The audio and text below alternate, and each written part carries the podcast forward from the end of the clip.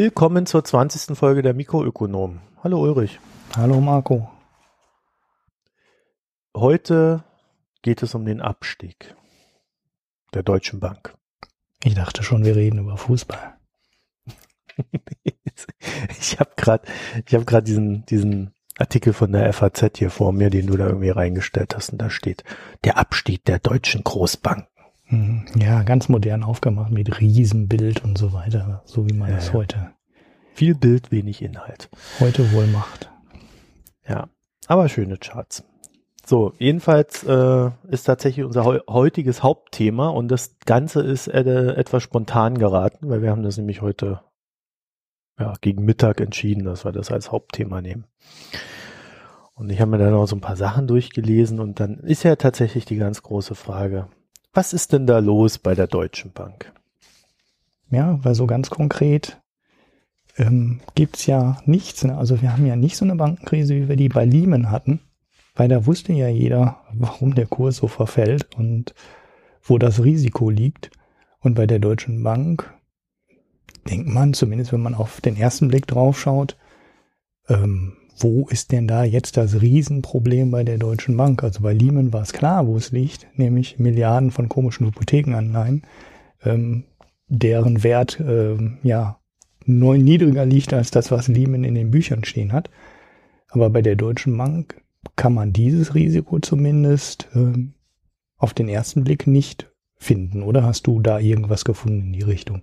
Ich habe da einiges gefunden. Also mhm. äh, das äh, ja, man weiß gar nicht, wo man anfangen soll. So viel habe ich gefunden. Also ich glaube, die die prägnanteste Geschichte ist, dass die der Deutschen Bank ähm, kürzlich äh, seitens des US Department of Justice ähm, ein, eine Verhandlungseröffnung äh, eines Rechtsstreits äh, entgegengebrüllt wurde über 14 Milliarden Dollar. Das heißt, die haben gesagt, ihr habt böse Sachen mit Hypotheken gemacht und wir wollen 14 Milliarden Dollar mit von euch. Oh, und die Deutsche Bank hat für alle ihre Rechtsstreitigkeiten 5,4 Milliarden Euro zurückgestellt. Hm, das reicht dann äh, natürlich nicht ansatzweise aus. Genau, das reicht nicht mal ansatzweise aus. Und dann kommen wir zum nächsten Ding dass äh, würde die Deutsche Bank diese 14 Milliarden bezahlen müssen, bräuchten sie eine Kapitalerhöhung. Ja, ja, okay. Und die wird so, dann haben wir eine Kapitalerhöhung äh, bei einer Aktie, deren Börsenkurs 24 Prozent des Buchwertes beträgt. Ja, was ist die Deutsche Bank jetzt noch wert? Warte mal, ich suche mal eben. Äh, knapp 14 Milliarden Euro. Ja, 14,5 Milliarden. Ja. So, das heißt, äh, sie müssen äh, irgendwie 680 Millionen Aktien rausgeben. Zum in, in, also momentan haben wir einen sinkenden Börsenpreis und mit jedem Cent, den der runtergeht, müssen sie quasi eigentlich mehr Aktien rausgeben, um äh, die die Deckung zu, äh, für die für diesen Rechtsstreit zu generieren. Ja. Vorausgesetzt natürlich diese 14 Milliarden kommen. Also ähm, da, ich glaube, da, da reden wir nachher nochmal drüber, aber äh, es, ist, es ist ja erstmal nur die Verhandlungseröffnung. Die Deutsche Bank hat dann gesagt, nö, 14 Milliarden zahlen wir niemals. Darauf lassen wir uns nicht ein. Ähm, dann kennen wir natürlich so aus unseren Köpfen und aus Medienberichten, dass bei JP Morgan, äh, was JP Morgan? Ich will jetzt nichts Falsches erzählen, aber ich meine, es war JPM, äh, oder Bank of America, die haben ähnlich hohe Summen bezahlen müssen und äh, in diesen Hypothekengeschichten. Und da haben, da denkt man sich natürlich, ja, das könnte jetzt der Deutschen Bank natürlich auch drohen. Dann habe ich aber entdeckt, naja, man weiß es nicht. Also bei Goldman Sachs hat die US-Behörde, bevor sie sich mit denen geeinigt hat, eine ähnlich hohe Summe wie bei der Deutschen aufgerufen. Und am Ende äh, mussten die dann irgendwie zweieinhalb Milliarden bezahlen. Mhm. Ja, ich hatte irgendwie so ein Viertel im Kopf der ursprünglichen äh, Forderung. Ja, also, also, da ging es massiv runter auf jeden Fall. Ja, 2,4 Milliarden haben sie am Ende bezahlt. Und äh, da hatten dann noch andere Streitigkeiten, wo es dann 5 Milliarden insgesamt waren. Und äh, also da hatte die Behörde 15 Milliarden aufgerufen und man hat sich auf 2,4 Milliarden geeinigt. Das heißt also, das, was diese Behörde da gemacht hat, ist jetzt noch nicht mal eine Einmalgeschichte, was ich bis heute übrigens dachte. Also dank dieses Podcasts bin ich jetzt auch besser informiert, als es vorher war. Ähm, und man sollte das nicht zu hoch gewichten. Du, wir haben aber ja bei der Deutschen Bank äh, jetzt so dieses Ding, das halt völlig klar ist, dass wenn irgendeine außergewöhnliche Geschichte reinkommt, äh, sie unbedingt eine Kapitalerhöhung brauchen. Das heißt, die Bank ist momentan auf Kante genäht. Sie müssen pro Jahr zweieinhalb Milliarden an Eigenkapital äh, aufbringen, zusätzlichem Eigenkapital, um die künftigen Regulierungsanforderungen äh, zu erfüllen. Das heißt, sie müssen Assets verkaufen, dann vielleicht nicht zum besten Preis, gerade wenn auch jetzt die äh, der Finanzsektor an den Börsen ziemlich unter Druck geraten ist. Also das ist halt nicht schön. Und in diesem ganzen Gemisch ist meine Vermutung, ist das Hauptproblem folgendes. Äh, es, es gab eine Regulierungsänderung nach der Finanzkrise. Und zwar derart, dass gesagt wurde, ja, bevor ein Staat eingreift und eine Bank rettet, müssen die Anleiheninvestoren und die Aktionäre bluten. Ja, beide. Das, ja, beide. Äh, ich weiß nicht, wie das in der Praxis auslaufen, äh, ausgehen soll, weil ich mir nicht vorstellen kann, dass man Aktionäre zwingt, eine Kapitalerhöhung mitzumachen. Aber äh, so liest es sich immer, weil anders kann man Aktionäre ja nicht bestrafen, weil wenn die Bank pleite ist, ist sie pleite und die Aktion eh nichts wert. Ähm, und die Anleihengläubiger, die müssen dann natürlich einen Schuldenschnitt hinnehmen. So, das heißt, diese Regulierung ist so gestrickt, dass wenn eine Bank unter Druck ist, und das habe ich mir damals schon gedacht, und die Deutsche Bank wird jetzt vielleicht das Musterbeispiel dafür werden, wenn eine Bank unter Druck ist und die, die, die Kapitalmarktanleger sehen, oh, äh, meine, Akt, äh, meine Anleihen, da könnte mir ein Schuldenschnitt drohen, zwangsweise, äh, meine Aktien könnten wertlos werden oder ich muss vielleicht sogar noch was nachschießen. Wie gesagt, also diesen Part, wenn das einer von euch weiß, bitte gerne bei uns ins Blog. Äh, ich habe dazu jetzt auf die Schnelle nichts mehr gefunden, wie es tatsächlich ist. Ich habe das, habe die Recherche dazu auch äh, eine Weile liegen lassen, zugegebenermaßen, weil wir immer nicht den Anlass hatten. Und dann ist das ja immer nicht so wichtig. Ne?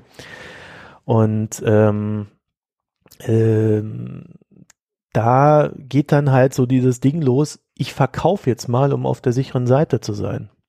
Und dadurch wird die Deutsche Bank immer weniger wert, die Anleihen immer schwieriger äh, zu verticken, die die Credit Spreads gehen ja auch stark nach oben. Ich hatte dir, glaube ich, in Slack heute Mittag mal äh, eine Übersicht der Credit Default Swaps äh, reingestellt. Ja, wobei die gar nicht, ähm, also jetzt zumindest kurzfristig, gar nicht so extrem durch die Decke gegangen sind, wie man ähm, angesichts des Medieninteresses äh, vermuten könnte.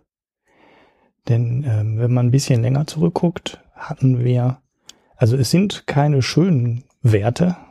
Also die Credit Default Swaps stehen irgendwo bei 500, also je nachdem, welche man nimmt ähm, für die nachrangigen. Also hier diese, diese offizielle Seite, die hat hier 247, das sind wohl die Fünfjährigen. Ja, ja, das sind die ähm, Seniors, also die, die vorrangigen. Dann können wir auch ja. die nehmen. Bleiben wir bei der Zahl, weil das ist der Wert, ja. der bei auf den Zertifikate-Seiten auch immer steht. Ja. Ähm, und der war im Januar äh, oder im Februar besser gesagt, war der schon mal ähnlich hoch. Das heißt, das nee, er war höher. Also er war höher. Ja, aber nicht viel. Äh, das ne? hatte ich mir heute auch angeguckt. Der war bei 262 oder sowas. Ja. Und ähm, das ist interessant, weil damals gab es ja tatsächlich die Pleitespekulation bei der Deutschen Bank.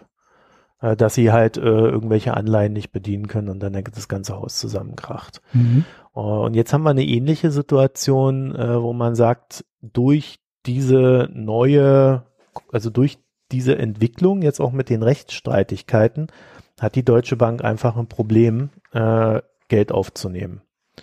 Ähm, das heißt also, bei den, bei den CDS sehe ich jetzt noch nicht so die große, die großen Verwerfungen. Also da würde ich dir sofort recht geben. Ich sehe aber auch, dass die Deutsche Bank gleich nach der Eurobank, das ist eine griechische Bank, die steht bei 824, ähm, halt die Bank mit dem höchsten Ausfallrisiko ist. Ja.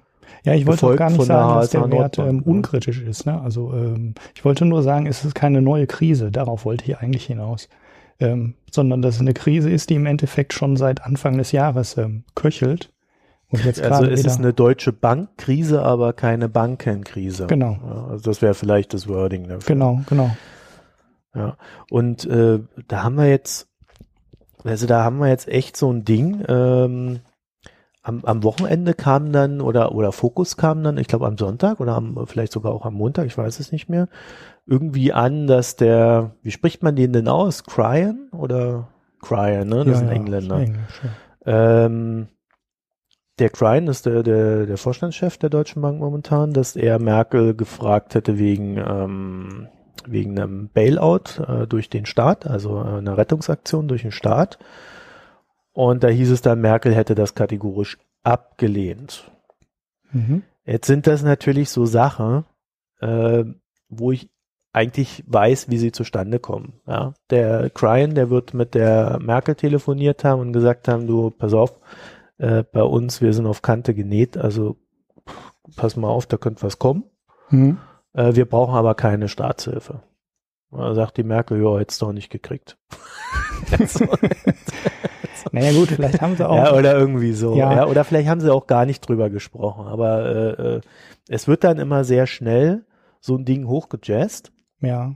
Und also, es, nehmen wir es mal faktisch. Die Deutsche Bank hat äh, 1,8 Billionen Euro in Assets ausgegeben. Ja. ja? Das ist Und, richtig viel, ja. Ja, das ist, äh, das, das, da brauchst du gar nicht drüber nachdenken. Ich glaube, die halbe, das halbe deutsche BIP ist das. Äh, da brauchst du gar nicht drüber nachdenken. Wenn die Bank am Abkratzen ist, dann kriegt die Staatshilfe, nachdem erst die Anleihengläubiger und dann die Aktionäre geblutet haben. Äh, da hat der Staat gar keine andere Wahl. Ja, äh, allerdings, und ich glaube, das wissen wir ja auch aus unserer Erfahrung, Merkel wird einen Teufel tun und sagen, die Deutsche Bank steht am Abgrund, weil dann steht sie wirklich sofort am Abgrund. Ja, ja genau, das wollte ich gerade die morgen Pleite. Das könnte ja. auch die Essenz des Gesprächs gewesen sein. Ne, also sag mal, hm, der Anruf, ähm, ja, bei uns ist alles auf Kante genäht und äh, bereite dich mal darauf vor, ähm, dass die Kante knicken könnte oder reißen könnte. Ähm, aber äh, wir sagen das jetzt natürlich keinem, weil dann äh, wissen alle, die Deutsche Bank hat richtig schlimme Probleme und damit lädst du dann die Short-Spekulanten ja ein.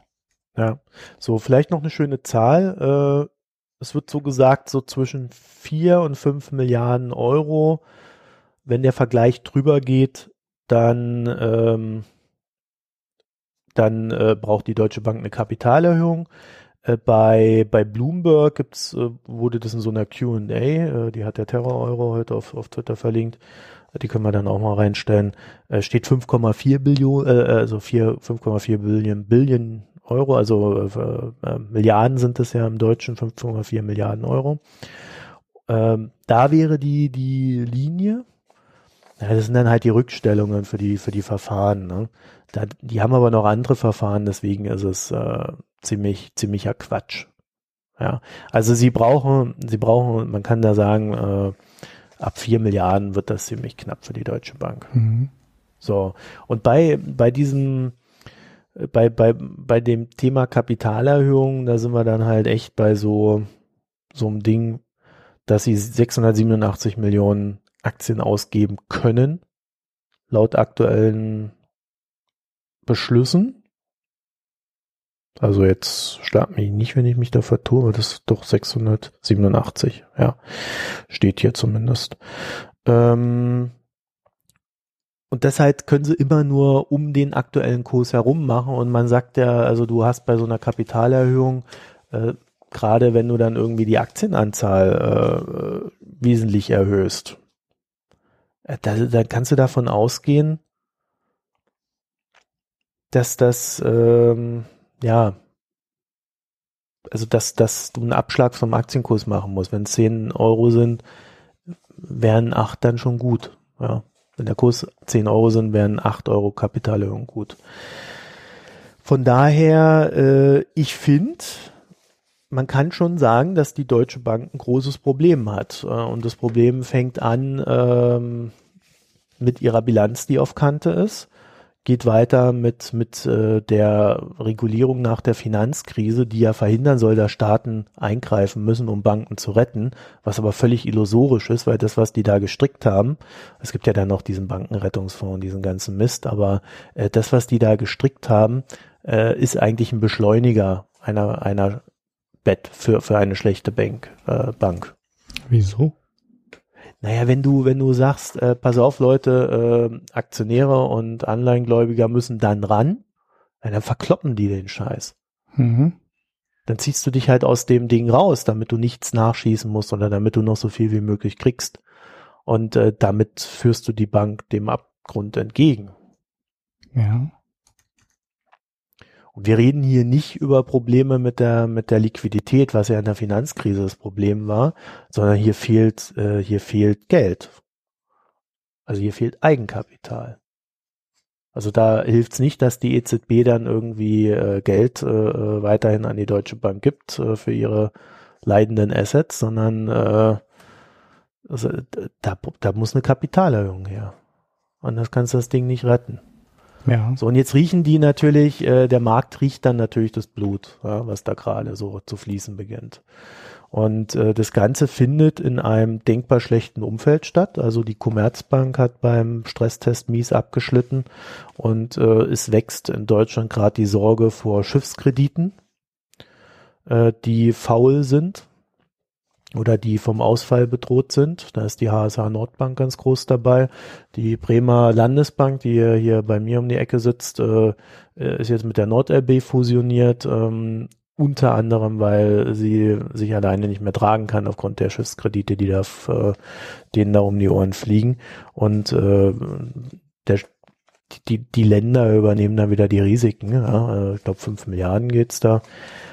Ja, und so kannst du das Ding immer weiter drehen. Äh, das Umfeld, das Bankenumfeld ist momentan richtig mies in Europa. Und es gab dann äh, so eine Studie äh, heute von der Citibank, die gesagt hat, ja, egal was die Deutsche Bank sagt, die Kapitalerhöhung wird's geben. Dann gab es eine Studie von, ach, von wem war denn das? Ich meine, es war JPM. Ja, JPM war es, also JP Morgan. Äh, die haben den kompletten Bankensektor in Europa runtergestuft und gesagt, ähm, 20 Prozent zu hoch bewertet. Das ist jetzt so eine Sache von letzter Woche äh, oder vom 17.09. Und äh, 20 Prozent zu hoch bewertet. Also dem haben wir uns jetzt ein bisschen angenähert. Und äh, das Problem hauptsächlich in Europa ist, dass die Banken eher so den japanischen als den US-amerikanischen ähneln. Ja, und da reden wir dann schon eher so über Zombie-Banken. Mhm. Dann haben wir in Europa wohl, und das ist auch noch eine interessante Nebenbemerkung, ähm, wir haben eine bedrohte Ausfallquote für alle europäischen Banken von 5,7 Prozent der Kredite. Zum Vergleich ähm, USA 1,6 und Japan 2 Prozent. Ja. Hauptproblem ja. natürlich Italien, Portugal, Spanien, Irland. Ja, Irland, die ja gerade gehypt werden, von wegen sie hätten sich gerettet. Also das kann auch ganz schnell wieder in die andere Richtung gehen. Und äh, tja, äh, wenn du es dann auf die Länder umlegst, Italien hat 21,4 des gesamten, der gesamten faulen Kredite, Spanien 9,1 Prozent. Und dann kommt natürlich noch hinzu, dass in diesen Ländern, früher nannte man sie ja PICs, das darf man jetzt aber laut offizieller Sprachregelung nicht mehr sagen. Mhm. Also die Schweine. Und äh, da haben wir dann so schöne Zahlen wie das von diesen ganzen faulen Krediten ähm, sind nur 57 Prozent abgeschrieben. Ja. Oder als Rückstellung. Ja, ja, wir halten ja für die für die Deutsche Bank und die Abwe also Abwicklung und Deutscher Bank in einem Satz, das ist schon ziemlich heavy. Ähm, hätten wir in Italien, wo du gerade bei den Ländern bist, auch ein Vorbild, aber richtig viel kann man da noch nicht raus ähm, sehen. Also da gibt's ja diese Monte dei Paschi di Siena, die, glaube ich, immer noch älteste Bank der Welt, ja, die es noch gibt. Noch lebt, ja. Und ähm, die haben ja genau das gleiche Problem. Die Aktien sind irgendwo im äh, Cent-Bereich angekommen. Also die kosten irgendwie nur 20 Cent oder 10 Cent. Das heißt, sie können realistisch ja. eigentlich kaum noch eine Kapitalerhöhung machen, um Geld einzusammeln. Der Staat darf aber nicht helfen, weil es die Richtlinie gibt, die du gerade schon gesagt hast. Ne? Also Staatshilfe gibt's erst, wenn die Aktionäre ähm, und die Anleiheeigner beteiligt werden an der Rettung. Ähm, mhm. Aber richtig was ablesen kann man da leider immer noch nicht. Ich habe das jetzt nicht ähm, im Detail verfolgt, aber ich weiß, äh, es gab einen Rettungsvorschlag, es gab einen zweiten Rettungsvorschlag und ähm, wenn ich die Nachricht, äh, ich glaube, sie ist von heute oder von gestern, da gab es einen äh, Kurs plus 27.09., also schon, ähm, was haben wir? Das heute. Heute. Okay, heute.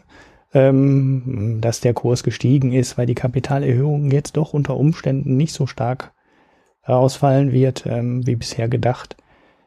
Das heißt, äh, das zieht sich zwar auch jetzt schon seit mindestens Juli, das ist ganz konkret, äh, seit dem Stresstest quasi, ähm, zieht sich schon das, äh, die Diskussion, wie man jetzt die Bank retten soll. Und ähm, vom Pferd, äh, vom das Pferd ist immer noch nicht vom Eis. Ähm, das ist, äh, ja, da wissen halt auch alle, die haben zu viele schlechte Kredite, die brauchen einen Haufen neues Geld und äh, ja, gelöst ist das Problem immer noch nicht. Ja, was halt auch an den neuen Regelungen liegt, weil Italien sagte, wir wollen sie einfach raushauen und dann ist die Sache erledigt und äh, die EU sagt, nee, die neuen Regeln sagen, bevor das passiert, müssen halt erst alle anderen bluten. Und dann sagt die italienische Regierung wieder, nö, wollen wir aber nicht, weil äh, das sind halt lauter ähm, ja, normale Menschen, die da irgendwie in Italien auch noch den Banken äh, die Anleihen abgekauft haben, wie auch immer das zustande kam. Und äh, deswegen wollen wir das wieder nicht, auch äh, weil ja dann demnächst wieder Wahlen sind. Ja, so geht es halt immer hin und her. Ne? Also da, äh, das ist so typisch EU. Und äh, die EU will da auch irgendwie äh, keine endgültigen Lösungen schaffen. Bloß bei der Deutschen Bank ist es ja tatsächlich nochmal ein bisschen anders. Ja? Ähm, jetzt hat die Deutsche Bank allerdings noch mehrere Probleme, nämlich einmal äh, kommt hinzu, dass, so hört man das jetzt, äh, immer mehr Top-Mitarbeiter die Bank verlassen. Also gerade in dem Bereich, auf den sie sich jetzt konzentrieren wollen, die deutsche Asset, also die dann wohl so das Kernstück künftig sein soll oder zumindest das Ding, äh, was wohl gut laufen soll. Ähm, da sind jetzt sechs Mitarbeiter äh, aus dem Top-Management in diesem Jahr gegangen. Ja, und wir haben jetzt September. Also das ist schon ordentlich. Ja. Das, ähm, das andere ist, äh, dass, was war denn das jetzt? Jetzt habe ich es vergessen. Hm. An den Boni-Regeln liegt es aber nicht, ne? weil die Commerzbank hatte ja mal das Problem, dass der Staat eingestiegen ist und die ähm, ja halt die Regeln mit den Boni hatten dass man nur noch 500.000 Euro verdienen darf und äh, ja, dann halt die richtig Hardcore-Trader, Investmentbanker, die ja teilweise noch deutlich über diesen Grenzen liegen, die Bank verlassen haben, weil die halt kein Geld mehr verdienen können. Also was heißt kein Geld? Ne? Nicht das Maximum verdienen können, was der Markt so hergibt. Das mhm. Problem hat die Deutsche Bank doch eigentlich nicht. Ne? Also die könnten doch, wenn sie wollten, noch beliebig hoch entlohnen oder? Weil der Staat eben nicht drin ist. Äh, ja, es ist ja auch immer eine Frage, äh, was wie definiert wird. Ne? Ich glaube, die Banken streiten sich auch gerade da noch drin rum, was als Top-Management definiert wird. Du kannst ja da äh, quasi jeden höheren Mitarbeiter könntest du als Top-Management bezeichnen oder halt eben nur so Vorstand und Aufsichtsrat oder sowas. Also da, da gibt's auch noch mal so ein paar, paar Streitfälle. Nee, das nächste ist dann wohl Basel IV. Da sollte heute, das habe ich jetzt aber nicht mehr, nicht mehr mitverfolgen können. Da sollte heute auch irgendwie noch was rauskommen, äh, wie, wie es mit Basel IV weitergeht. Und das versuchen ja immer alle so klein zu reden, indem sie sagen, ja, Basel IV ist ja nur der Abschluss von Basel III. Eigentlich müsste es Basel III heißen und wie auch immer. Jedenfalls tut sich da in Sachen Regulierung auch wieder was und das könnte natürlich dann nochmal zur Verschärfung bei der Deutschen Bank beitragen. Ja. Also, dass die Kapitalanforderungen noch weiter hochgehen und die Deutsche Bank schon heute nicht weiß, wie sie das bis genau, 2019 bis, erfüllen soll. Genau, zwei bis zweieinhalb Milliarden müssen sie momentan bis 2019 beibringen. Äh, das erhöht sich natürlich, wenn die Strafen höher ausfallen. Ähm, beim Devisenskandal haben sie einen, Teilerfolg äh, erzielt, also da sind einzelne Punkte abgeschlagen worden, aber so im Großen und Ganzen geht das Verfahren weiter. Das heißt, irgendwas wird dabei schon rauskommen. Ähm, ja. Und äh, interessanterweise gab es jetzt wohl die letzten Tage auch äh, eine, eine Veröffentlichung von einem Richter, der irgendwie noch eine Studie über dieses Kirchverfahren gemacht hat.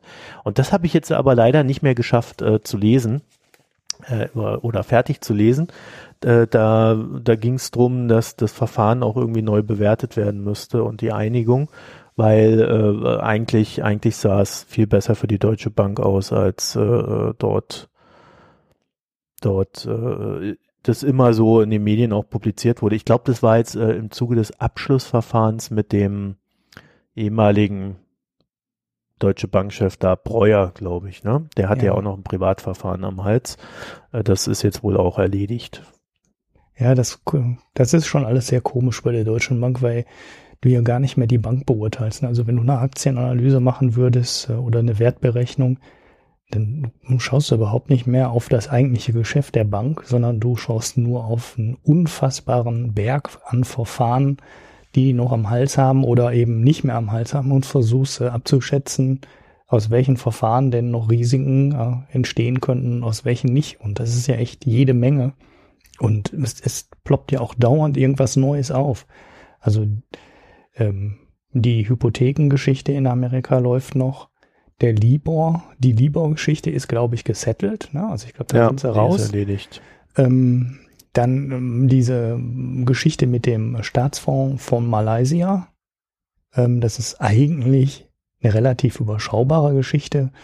Da ist halt aus dem Staatsfonds von Malaysia durch Korruption einen ganzen Haufen, ja, halt ein, weiß ich nicht, irgendwie ein dreistelliger Millionenbetrag oder ein hoher dreistelliger Millionenbetrag in Privatschatullen gelandet.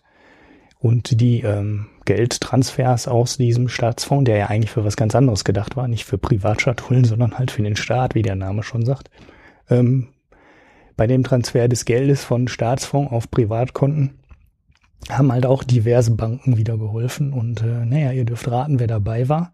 Ähm, und äh, ja, da ploppen permanent irgendwelche Geschichten auf. Ich wollte gerade sagen, du willst ja jetzt hoffentlich nicht die 6000 oder 7000 Verfahren da alle aufzählen. Nee, nee, das habe ich nicht vor. Das sind halt nur, das sind halt nur die großen, ne? Das, äh, ja. das ähm, und ne, die Strafen können halt schnell ähm, relativ hoch werden, gerade wenn es um Geldwäsche und so Geschichten geht. Das ist halt ähm, in, in die Nummer, die die die hatten wir ja auch in Russland mit diesen Geschäften, die wir ja im Detail immer noch nicht verstanden haben, aber wo halt auch äh, über Aktien oder, oder Optionsgeschäfte Geld von Moskau nach London geschafft wurde. Da war die Strafe ja lächerlich. Also da ging es ja quasi um nichts. Die Strafe, die in Russland da verhängt wurde, war ja im Vergleich zu der Menge Geld, die die da rausgeschoben haben, wirklich lächerlich. Es geht aber auch andersrum und das ähm, macht die Beurteilung dieser ganzen Verfahren halt so extrem schwierig. Denn Wells Fargo ähm, da hatten wir ja die Geschichte mit den Scheinkonten und Scheinkreditkarten, die da für Kunden eröffnet wurden. Und da war der eigentliche Schaden für die Kunden ziemlich gering. Na, was ging das da? Hast du die Zahl noch im Kopf? Um 2,6 Millionen oder ja, so, die sie den Kunden zurückerstattet haben. Also nichts. Ja. Und die Strafe war ähm, viel, viel, viel, viel höher. Und deshalb weiß man irgendwie nie, was entsteht jetzt daraus. Ne? Also was entsteht jetzt ähm, aus der Beihilfe zu einer Geldwäsche? Bei einer dreistelligen Millionensumme. Ne? Gibt das eine, wieder eine Milliardenstrafe oder bleibt das irgendeine kleine Summe? Nehmen die da Faktor 10 oder Faktor 100 oder ja, manche Verfahren werden auch ähm, für total lächerliche äh, Beträge dann gesettelt und manche Sachen werden extrem teuer. Und ähm, das mag ein Rechtsanwalt vielleicht etwas besser beurteilen können als wir. Aber im Endeffekt ähm, weiß es niemand, was da rauskommt. Und äh, das ist die ganze Unsicherheit, die jetzt in der Deutschen Bankaktie steckt. Es weiß keiner, was aus den ganzen äh, Verfahren wird. Werden die teuer, werden die nicht teuer? Zu wie viel kann man die setteln und so? Eine Bank zahlt 15 Milliarden für die Hypothekenkredite und die andere Bank zahlt 2 Milliarden. Und ja, bei allen anderen Sachen ist es ähnlich. Es gibt ja auch Strafen für Insidergeschäfte, die werden richtig teuer. Ähm, und es gibt Strafen für Insidergeschäfte, wo dann auf einmal gesagt wird, ja, das war nur ein Verstoß gegen die Regulierung und das kostet 30.000 Euro oder 30.000 Dollar. Das gab es auch schon bei Goldman Sachs. Ähm, wo die auch sehr offensichtlich eigentlich irgendwelche Insider-Deals gemacht haben. Und dann lag die Strafe bei 30.000 Dollar. Und hast du gesagt, wie kann das? Das war jetzt eine ziemlich große Nummer.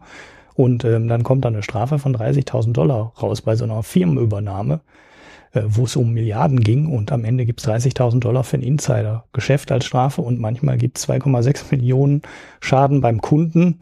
Ähm, und da wird dann eine Milliardenstrafe raus. Und da fragst du dich auch, wie kann das?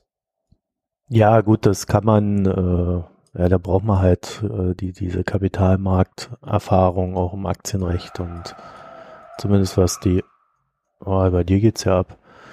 Ähm, zumindest was die, was die, was die deutschen Sachen betrifft, äh, da, da kannst du dann schon ungefähr gucken, ja, was ist das, aber äh, also wenn es dann in Brasilien abgeht oder so, da habe ich dann auch keine Ahnung mehr. Äh, ich glaube, bei der Menge der Verfahren, äh, das ist halt die eine Sache. Äh, die andere Sache ist, dass diese Verfahren ständig negative, negativen Output haben. Ja, also ständig heißt Deutsche Bank hier, Deutsche Bank da und da wieder ein Verfahren. Und das führt ja dazu, dass die Leute, und das kriegt man dann auf Twitter so ein bisschen äh, gut sichtbar, dass die Leute schon sagen, ja, hoffentlich geht der Scheißladen endlich mal pleite, damit wir unsere Ruhe haben da vor dem Dreck. Hm ja, die Deutsche Bank gilt da ja dann durchaus mittlerweile als so der, der, der Abgrund des Bösen. Und äh, ich glaube, das ist viel schlimmer als diese Verfahren. Also, also ich habe ja Anfang, Anfang des Jahres mein Konto bei der Deutschen Bank dann nach, nach x Jahren dann auch mal gekündigt. Auch äh, A, weil mir diese Kultur dort überhaupt nicht gefällt und B, ähm, und ich dann auch mal den Antrieb hatte, mich darum zu kümmern und B, weil ich halt äh, tatsächlich ja auch nicht mehr glaubte, dass diese Bank äh, äh wirklich noch sicher ist. Ja, das war dann der zweite äh, wichtige Aspekt gewesen. Und so kommt es halt zueinander und ähm, die Deutsche Bank kann jetzt eigentlich sich da nur noch draus ziehen, wenn sie sagt, ähm, okay, wir schwätzen jetzt nicht nur rum, sondern wir machen wirklich den Kulturwandel wir gucken, dass wir unsere Verfahren zetteln, ja, so, so Sachen wie mit, äh, wo man sich da mit Pforzheim rumkloppt wegen irgendwelcher, äh, wie heißen diese Geschäfte da, PPP, also diese Private Partnership ja, Geschichten. Public-Private Partnership. Public-Private Partnership. Ja, äh, und alles so ein Zeugs, da muss man dann halt einfach mal äh, die Sachen zu Ende bringen, auch wenn es ein bisschen mehr kostet. Äh, und dann würde ich an deren Stelle einfach mal hergehen und sagen, okay, wir machen jetzt hier einen Ethikrat, wir äh, haben jetzt hier äh, einen äh, Firmenphilosoph, so wie Google das ja auch macht, der äh, äh für gutes Banking wieder sorgt. Ja, mhm. Also diese Kultur nicht nur bekunden im Vorstand, sondern auch ganz aktiv äh, befördern. Und ähm, dann auch halt mal nach außen gehen und sagen, ja, okay, wir haben jetzt das und das intern getan äh, um sichtbar zu machen. Und dass diese ganzen, äh, ja, äh, nennen wir sie mal Trader, äh, auch irgendwie im Zaum gehalten werden. Ja, dass wieder der Kunde in den Mittelpunkt rückt und nicht das Geld verdienen. Und ja, das, das sind so Sachen, die sehe ich halt bei der Deutschen Bank nicht, die fehlen mir. Und deswegen ist diese Bank halt auch irgendwie nicht weiterhin nicht glaubwürdig, sondern äh, man sieht halt, Verfahren, Verfahren, Verfahren und der Rest, ja, ist halt mal so nebenher. Wird bekundet, dann glaubt mal, übers Marketing kann man es machen. Ja. Ja, es geht halt auch viel bei der Deutschen Bank ähm, über das Investmentbanking und das Investmentbanking ist für ist viele ja der Verfahren ähm, der Kern der Probleme. Und die wollen halt international mitspielen und international mitspielen heißt Investmentbanking und das heißt eben RBMS in Scheiben schneiden und an Leute zu verkaufen. Das heißt eben bei Firmenübernahmen mitzumachen. Das ja, heißt Aktienhandel. Nee, nee, nee, nee, nee, das, da, da, da, da würde ich jetzt mal aufpassen. Äh, das ist M&A, was du gerade beschrieben hast. Ja, aber das also fällt alles, ähm, ja, also Firmenübernahmen, okay, dann nimm die Firmenübernahmen raus. Aber ähm, das ganze Kapitalmarktgeschäft mit Hypotheken, ähm, Anleihen, Schnipseln und äh, ja. alles, was im Bereich Geldwäsche da auftaucht, aus Moskau und aus dem Staatsfonds von Malaysia und so weiter, das läuft alles in dem Bereich und die Deutsche Bank will den Bereich nicht runterfahren, weil sie dann auf Ja doch, ja, das tut sie doch. Aber dann sind sie international aber nicht mehr relevant. Also guck dir das Derivategeschäft an, was die ja, machen. Ja, aber Ja, sie, sie, sie verkloppen da immer mehr. Das sind ja noch die Assets, an die sie jetzt rangehen und das wird schon zurückgestampft, das Investmentbanking. Äh, das andere ist, äh, ich habe jetzt hier, ich habe jetzt hier so eine schöne Tabelle, wenn du dir äh, die Deut wenn du dir den deutschen M&A-Markt anguckst, der 2016 neue Rekordzahlen hat, ähm, dann siehst du, dass die Deutsche Bank vom dritten auf den achten Platz abgerutscht ist. Was ja unter anderem auch daran liegt, dass sie bei äh, sagen wir, Monsanto äh, nicht dabei war. Ja, also das äh, aus diversen Gründen, sie nennen es aus diverse Gründe. Ich habe nicht rausgefunden, warum. Wäre ja mal interessant zu erfahren. Ähm, aber sie sind so in diesen klassischen Bereichen, wo wir die Deutsche Bank ver verorten, ziehen die sich immer mehr zurück. Also das passiert schon. Äh, sie sind aber so groß, dass das natürlich so ein Prozess ist. Das ist jetzt nicht, äh, wir hören jetzt mal auf. Ja, ähm, aber ich meine ja, ähm, also Verfahren in diesem M&A-Bereich gibt's ja nicht. Das ist ja ein Bereich, wo die Geld verdienen. Da müssen sie sich ja eigentlich auch nicht zurückziehen. Ähm, die Frage ist halt, ob sie solche komischen, also diese unfassbar hohen Derivate-Deals machen müssen. Also ist das eine Aufgabe, die die Deutsche Bank unbedingt machen muss? Und die, mm, ja, es gibt halt genug Bereiche, wo die Deutsche Bank die Probleme hat, aber ähm, sich nicht zurückzieht selbst wenn sie sich jetzt aus so Sachen wie M&A zurückzieht, wobei ich das nicht verstehe, weil das ist eigentlich ein Bereich, der Geld bringt und äh, die, die M&A ziehen sie sich nicht zurück, sondern sie, sie haben einfach keine Aufträge. Gekriegt. Ja, genau, das, darauf wollte ich hinaus. Ne? Machen sie es absichtlich oder kriegen sie einfach die Aufträge nicht? Also hängt da irgendeine äh, Moral, äh, moralische Überlegung hinter, dass sie in dem Markt nicht mehr mitspielen wollen oder ähm, Nein, da haben sie keine Aufträge mehr gekriegt, aber in dem Bereich, in dem Investmentbanking mit dem Derivaten und dem Eigenhandel und dem ganzen Mist, der, der wird schon stark zurückgefahren. Ja. Also äh, das sind halt auch so Sachen, die recht schlecht kommuniziert werden. Da, da krieg ich dann halt mit, dass äh, die Deutsche Bank halt irgendeine Tochter verkauft hat für, für zwei Milliarden oder so, die, die halt genau in dem Bereich tätig war und solche Geschichten. Ja, äh, das, ist aber auch etwas, was, und da können wir dann wieder über die, über unsere tolle Wirtschaftspresse reden, die, das wird halt selten mal äh, äh, in einer guten Analyse auch erwähnt. Ja, weißt du, nehmen wir doch mal hier dieses Ding von Patrick Bernau, ja. Äh, der stellt sich dann dahin bei der FAZ, du, wirst ja dann in den Shownotes verlinken, der stellt sich dann dahin und macht ein paar schöne Zahlenspiele. Ja, da heißt dann der Abstieg der deutschen Großbanken. Ist halt gerade das Thema, da kann man mit ein paar Zahlen, ein paar schönen Grafiken, kann man alles darstellen. Man muss ja nicht viel erklären zu den Grafiken. Das sind alles so, so Relationen, Korrelationen, aber null Kausalität. Also was das alles aussagt, wozu das führt, woher das kommt, wohin das geht, welche Maßnahmen vielleicht getroffen wurden, das steht da alles nicht drin. Ja. Sondern äh, ich sehe halt nur, äh, dass die NRW-Bank 35,4 Prozent Kapitalquote im Krisenfall hat. Tollste Bank in Deutschland. Mhm. Äh, also, ich weiß nicht, äh, ich halte das für keinen guten Journalismus. Jetzt wäre die, die, die Zeit, halt die Deutsche Bank zu analysieren. Das, was ich jetzt äh, alles äh, erzählt habe, das habe ich hauptsächlich äh, aus der Börsenzeitung, aus verschiedenen Studien, ja, dann kannst du sagen, wer liest die Börsenzeitung? Ja, für 140 Euro im Monat. Wahrscheinlich nicht sehr viele. Mhm. Und äh, da wäre doch mal die Aufgabe der FAZ, ähm, einfach mal eine ordentliche Analyse zu machen und uns zu sagen, was das Problem bei der Deutschen ist und auch das Marktumfeld ein bisschen einzuordnen. Dafür haben die doch ihre Sonntagszeitung.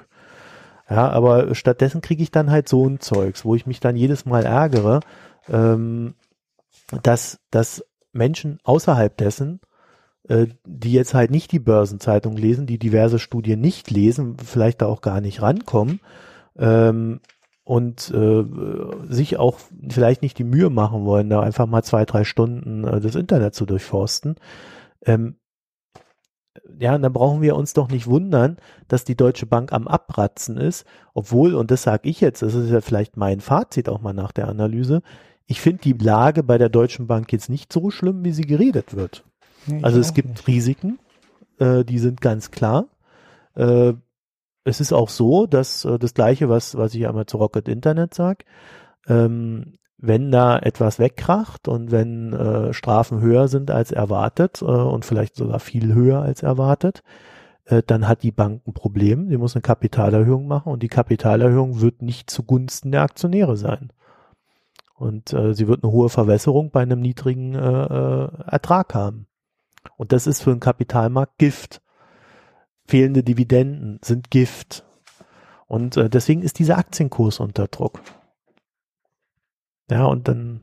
Ich denke halt auch, dass bei der Deutschen Bank es ist, die ist im Endeffekt die Steilvorlage für, ähm, für eine Short-Attacke, wenn man alles zusammennimmt. Ne? Also wir haben diese Regel, die du gerade schon erwähnt hast, ähm, dass vor den äh, vor der Hilfe des Staats ähm, erst die Aktionäre und Anleiheneigner bluten müssen.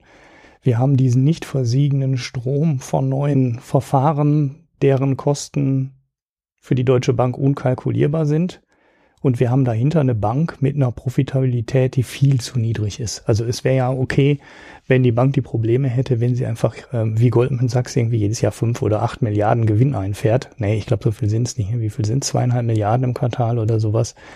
Dann wäre das ja alles ähm, managebar. Die Deutsche Bank verdient aber kein Geld. Sie hat irgendwie keine Geschäfte mehr, die richtig Geld abwerfen. Ähm, das ganze laufende Geschäft in Deutschland wirft nicht Geld ab, mit denen das Filialgeschäft wirft kein Geld ab. Man hat die Zinsmarge nicht mehr durch die Niedrigzinspolitik ähm, mit beeinflusst. Und ja, es ist halt sehr schwierig, äh, da irgendwelche positiven Nachrichten in der Bank zu sehen.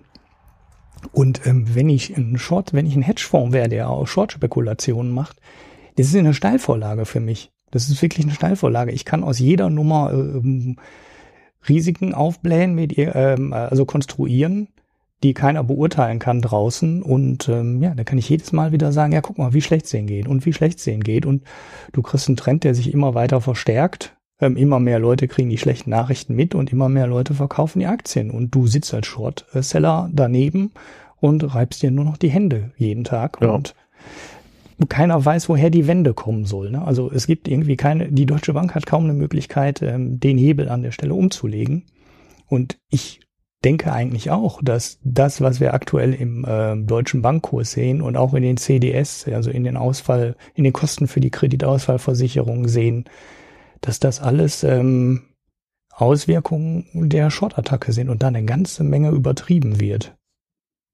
Naja, das, ich finde das schwierig zu sagen. Also man kann diese Ängste ja schon haben und wir wissen auch, dass Kapitalmarkt ja auch immer eine Fortsetzung der Angst ist. Das heißt, wenn sie einmal da ist, ist sie da. Äh, ich finde das Management dieser Angst bei der Deutschen Bank nicht sonderlich gut, weil sie müsste jetzt in die Offensive gehen. Also sie müsste einfach äh, Dinge tun, äh, die öffentlichkeitswirksam sind. Also so diese, was ich gerade eben so skizziert habe, das wäre so meine Idee dazu. Um einfach auch nach außen hin zu zeigen, okay, wir machen das jetzt. Das ist hart, was wir jetzt machen, aber wir machen das und wir schaffen das. Das andere ist, dass ähm, man schon sehen muss, dass, dass, dass die, dass, dass diese Bankenkrise, äh, die wir also gerade in Europa auch haben oder auch nochmal in Deutschland im Speziellen mit der Commerzbank und der, und der Deutschen Bank, dass die halt nicht vorbei ist. Das heißt, die Politik müsste jetzt eigentlich sagen, okay, es ist scheiße, aber äh, äh, wir müssen jetzt diese Krise anpacken. So, und da kommen wir ja wieder zu dem Thema, was wir jetzt eigentlich in fast jeder Folge haben. Äh, das, was die EZB macht, diesen Anleihenrückkauf und so weiter, das sind, das sind halt Ausweichmaßnahmen und Kompensationsmaßnahmen für das, was die Politik nicht macht. Meine kleine, äh, vielleicht auch naive Hoffnung in der Hinsicht ist, äh, dass der Druck, äh, wenn es jetzt bei der Deutschen Bank kracht, vielleicht dann auch einfach irgendwann mal so groß ist, dass die Politik handeln muss und die Sache dann endlich mal bereinigt, weil sonst äh, stehen wir am Ende wie Japan da und haben diese diese ewige Rezession oder diese ewige Deflation äh, oder von mir aus auch die die 20-jährige Stagnation und kommen halt aus der Nummer nicht mehr raus, einfach weil wir sie nicht endgültig mal klären. Ja. Ja, und das sind, äh, ich finde, dafür ist die Deutsche Bank, äh, wenn man sie mehr als Symptom betrachtet, ja, natürlich unabhängig davon, dass die Bank mit ihrer Vergangenheit einfach eine scheiß Bank ist. Ja, also man kann diese Bank nicht leiden als normaler Mensch. Äh, Bloß deswegen müssen wir ja trotzdem da halbwegs äh, sachlich draufschauen. Und da ist sie halt in, in, in, diesem, in diesem Gesamtkontext für mich eher so, ja, man sieht halt, was schief läuft und vielleicht sorgt sie dann auf diesem Wege dafür, dass, dass die Sache, äh, dass die, dass die Sachen politisch jetzt auch mal vorankommen, die vorankommen müssen. Das heißt, die, äh, es geht ja nicht nur um Deutschland und die und die deutsche Bank, sondern wir haben die italienischen Banken, wir haben auch die griechischen Banken. ja, Portugal das, ja auch, ne? Das die übrigens auch immer noch alle Börsen gehandelt werden. Also das kann man sich, da kann man sich auch immer schön die Kurse angucken, wie wie wie es denen gerade so geht. Portugal, Irland, also die die Probleme sind immer noch die gleichen, über die wir reden. Ja, und solange wir den Berg von schlechten Krediten vor uns herschieben, also vor allem von Hypothekenkrediten, Krediten, ähm, haben wir das gleiche Problem, was Japan auch hatte. Die, da ist die Krise ja an genau der gleichen Stelle ausgebrochen. So, dann sind wir durch mit der Deutschen Bank, oder? Ja. Okay. Ja. Es gibt aber noch mehr Banken, oder? Wir haben noch mehr Banken, genau. Das ist sehr schön. Du hattest ins äh, Slack als Thema die Deutsche Verkehrsbank ähm, reingeworfen. Aber ähm, der Fall war gar nicht, äh, war gar nicht so extrem, fand ich jetzt. Ähm, die haben relativ gut ihre, also die haben auch ein Problem mit ähm, Schiffskrediten. Ne? Die haben jede Menge Schiffe finanziert. Und äh, ja, äh, Schiffskredite sind schlecht, weil die ähm, im gesamten Schiffssektor ähm, irgendwie für eine äh, Expansion des globalen Handels äh, von 20 Prozent im Jahr, glaube ich, Schiffe gebaut haben und jetzt mhm. überrascht äh, feststellen, dass äh, der Handel irgendwie doch äh, nicht in den Maßen wächst, die sich das eigentlich vor, wie sie sich das eigentlich vorgestellt haben. Sprich, es gibt viel zu viel Schiffe. So die Deutsche Verkehrsbank äh, kommt noch relativ glimpflich davon, weil die auf die richtigen Schiffe gesetzt hat. Also da, wo die Krise nicht ähm, so super schlimm ist und sie musste jetzt nur in Anführungsstrichen ihre Ge ähm, Ergebnisschätzung für dieses Jahr reduzieren, weil sie halt auch die Kredite runterschreiben muss. Mhm. Viel spannender ist eigentlich die HSH Nordbank, die, die dummerweise richtig viele Kredite hat und äh, also richtig viele Schiffskredite vergeben hat und dazu noch sehr viele in dem, dem großen Krisensektor in dem Bereich und das sind die Containerschiffe, mhm. die ähm, wo unfassbare Überkapazitäten da sind. Also da sagt man, ähm, da schippern im Moment ähm, richtig viele Schiffe über die Weltmeere, die kaum noch ihre laufenden Kosten decken. Also nicht mal, wir reden nicht über die Kosten für das Schiff oder irgendwas anderes, sondern ähm, die Frachtraten sind da so niedrig, dass sie teilweise gerade mal ihren Sprit und die Mannschaft davon decken können und null, was an Verschleiß angeht und ähm, ähnliches. Das heißt, die ist, das ist richtig übel da. Und die HSH Nordbank hat richtig viele von den Krediten, was dann auch dazu geführt hat, dass die beiden Eigner, ähm, das ist die Stadt Hamburg und das Land Schleswig-Holstein, denen irgendwann eine, eine, Staatsgarantie aussprechen mussten über 10 Milliarden Euro. Das ist schon Ach, eine, 10 Milliarden. Ja, ja, das ist schon eine ganz schöne Summe. Ähm, und ja, das war aber erstmal nur eine Garantie. So wird's ja mal verkauft. Ne? Ja, ist ja nur eine Garantie für den Notfall und so weiter. Ähm, gut, jetzt gab's äh, ähm, in der, ich guck mal eben nach dem Zeitpunkt hier, ähm, jetzt gab's halt einen Verkauf, der, ähm, also war Ende, Ende Juni schon. Das ist schon ein bisschen her, aber ich finde den Fall halt ganz interessant, weil es auch ein ganz schönes Interview dazu gibt.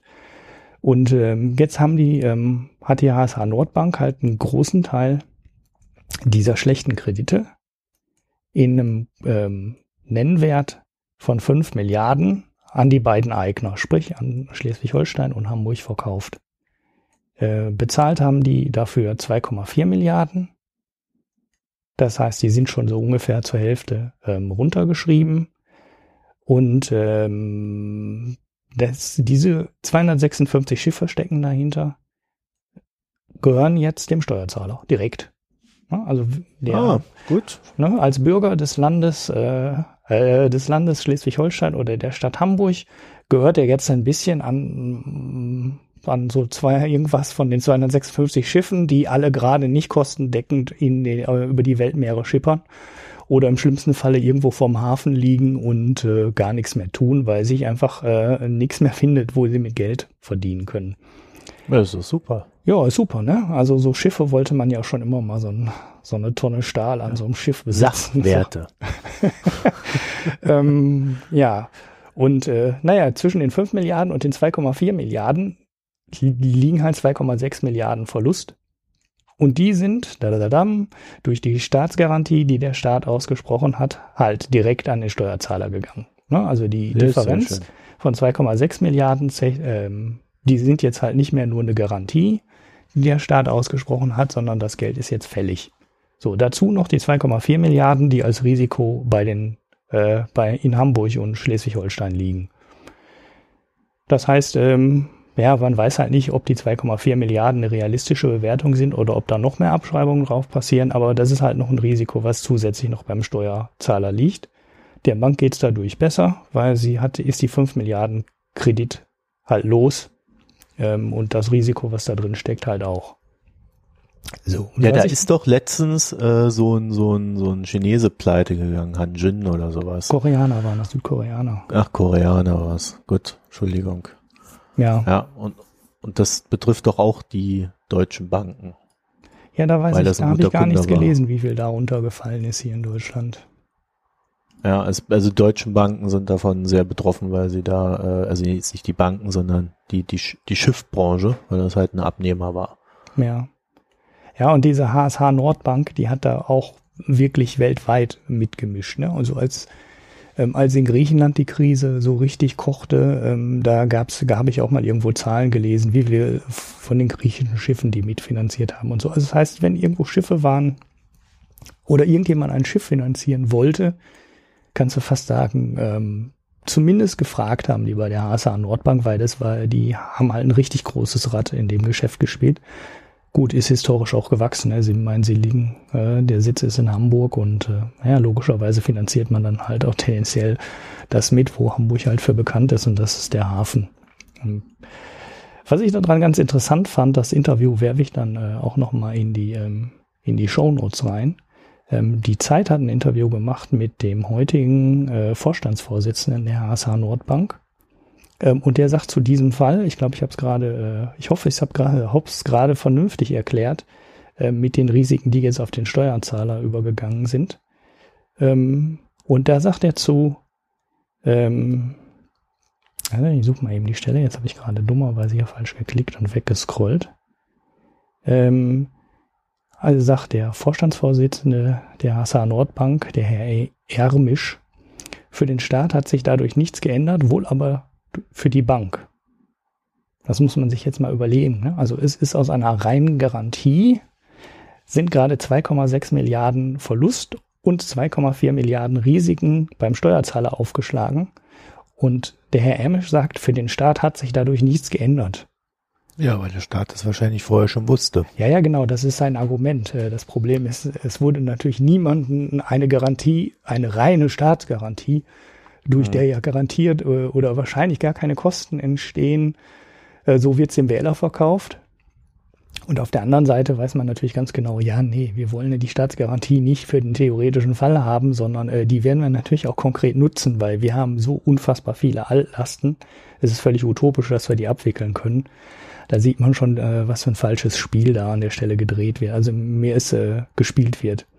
Mir war es auch klar, ähm, dass die bei den Altlasten, die die in den Kreditbüchern stehen haben, müß, das kann nicht gut gehen. Also entweder erholt sich die Containerschifffahrt in einem unfassbaren Maße, ähm, wie es aber eigentlich auch 2010 oder 2012 total unrealistisch war, dann können die die Kredite eventuell noch äh, zum großen Teil wieder reinholen.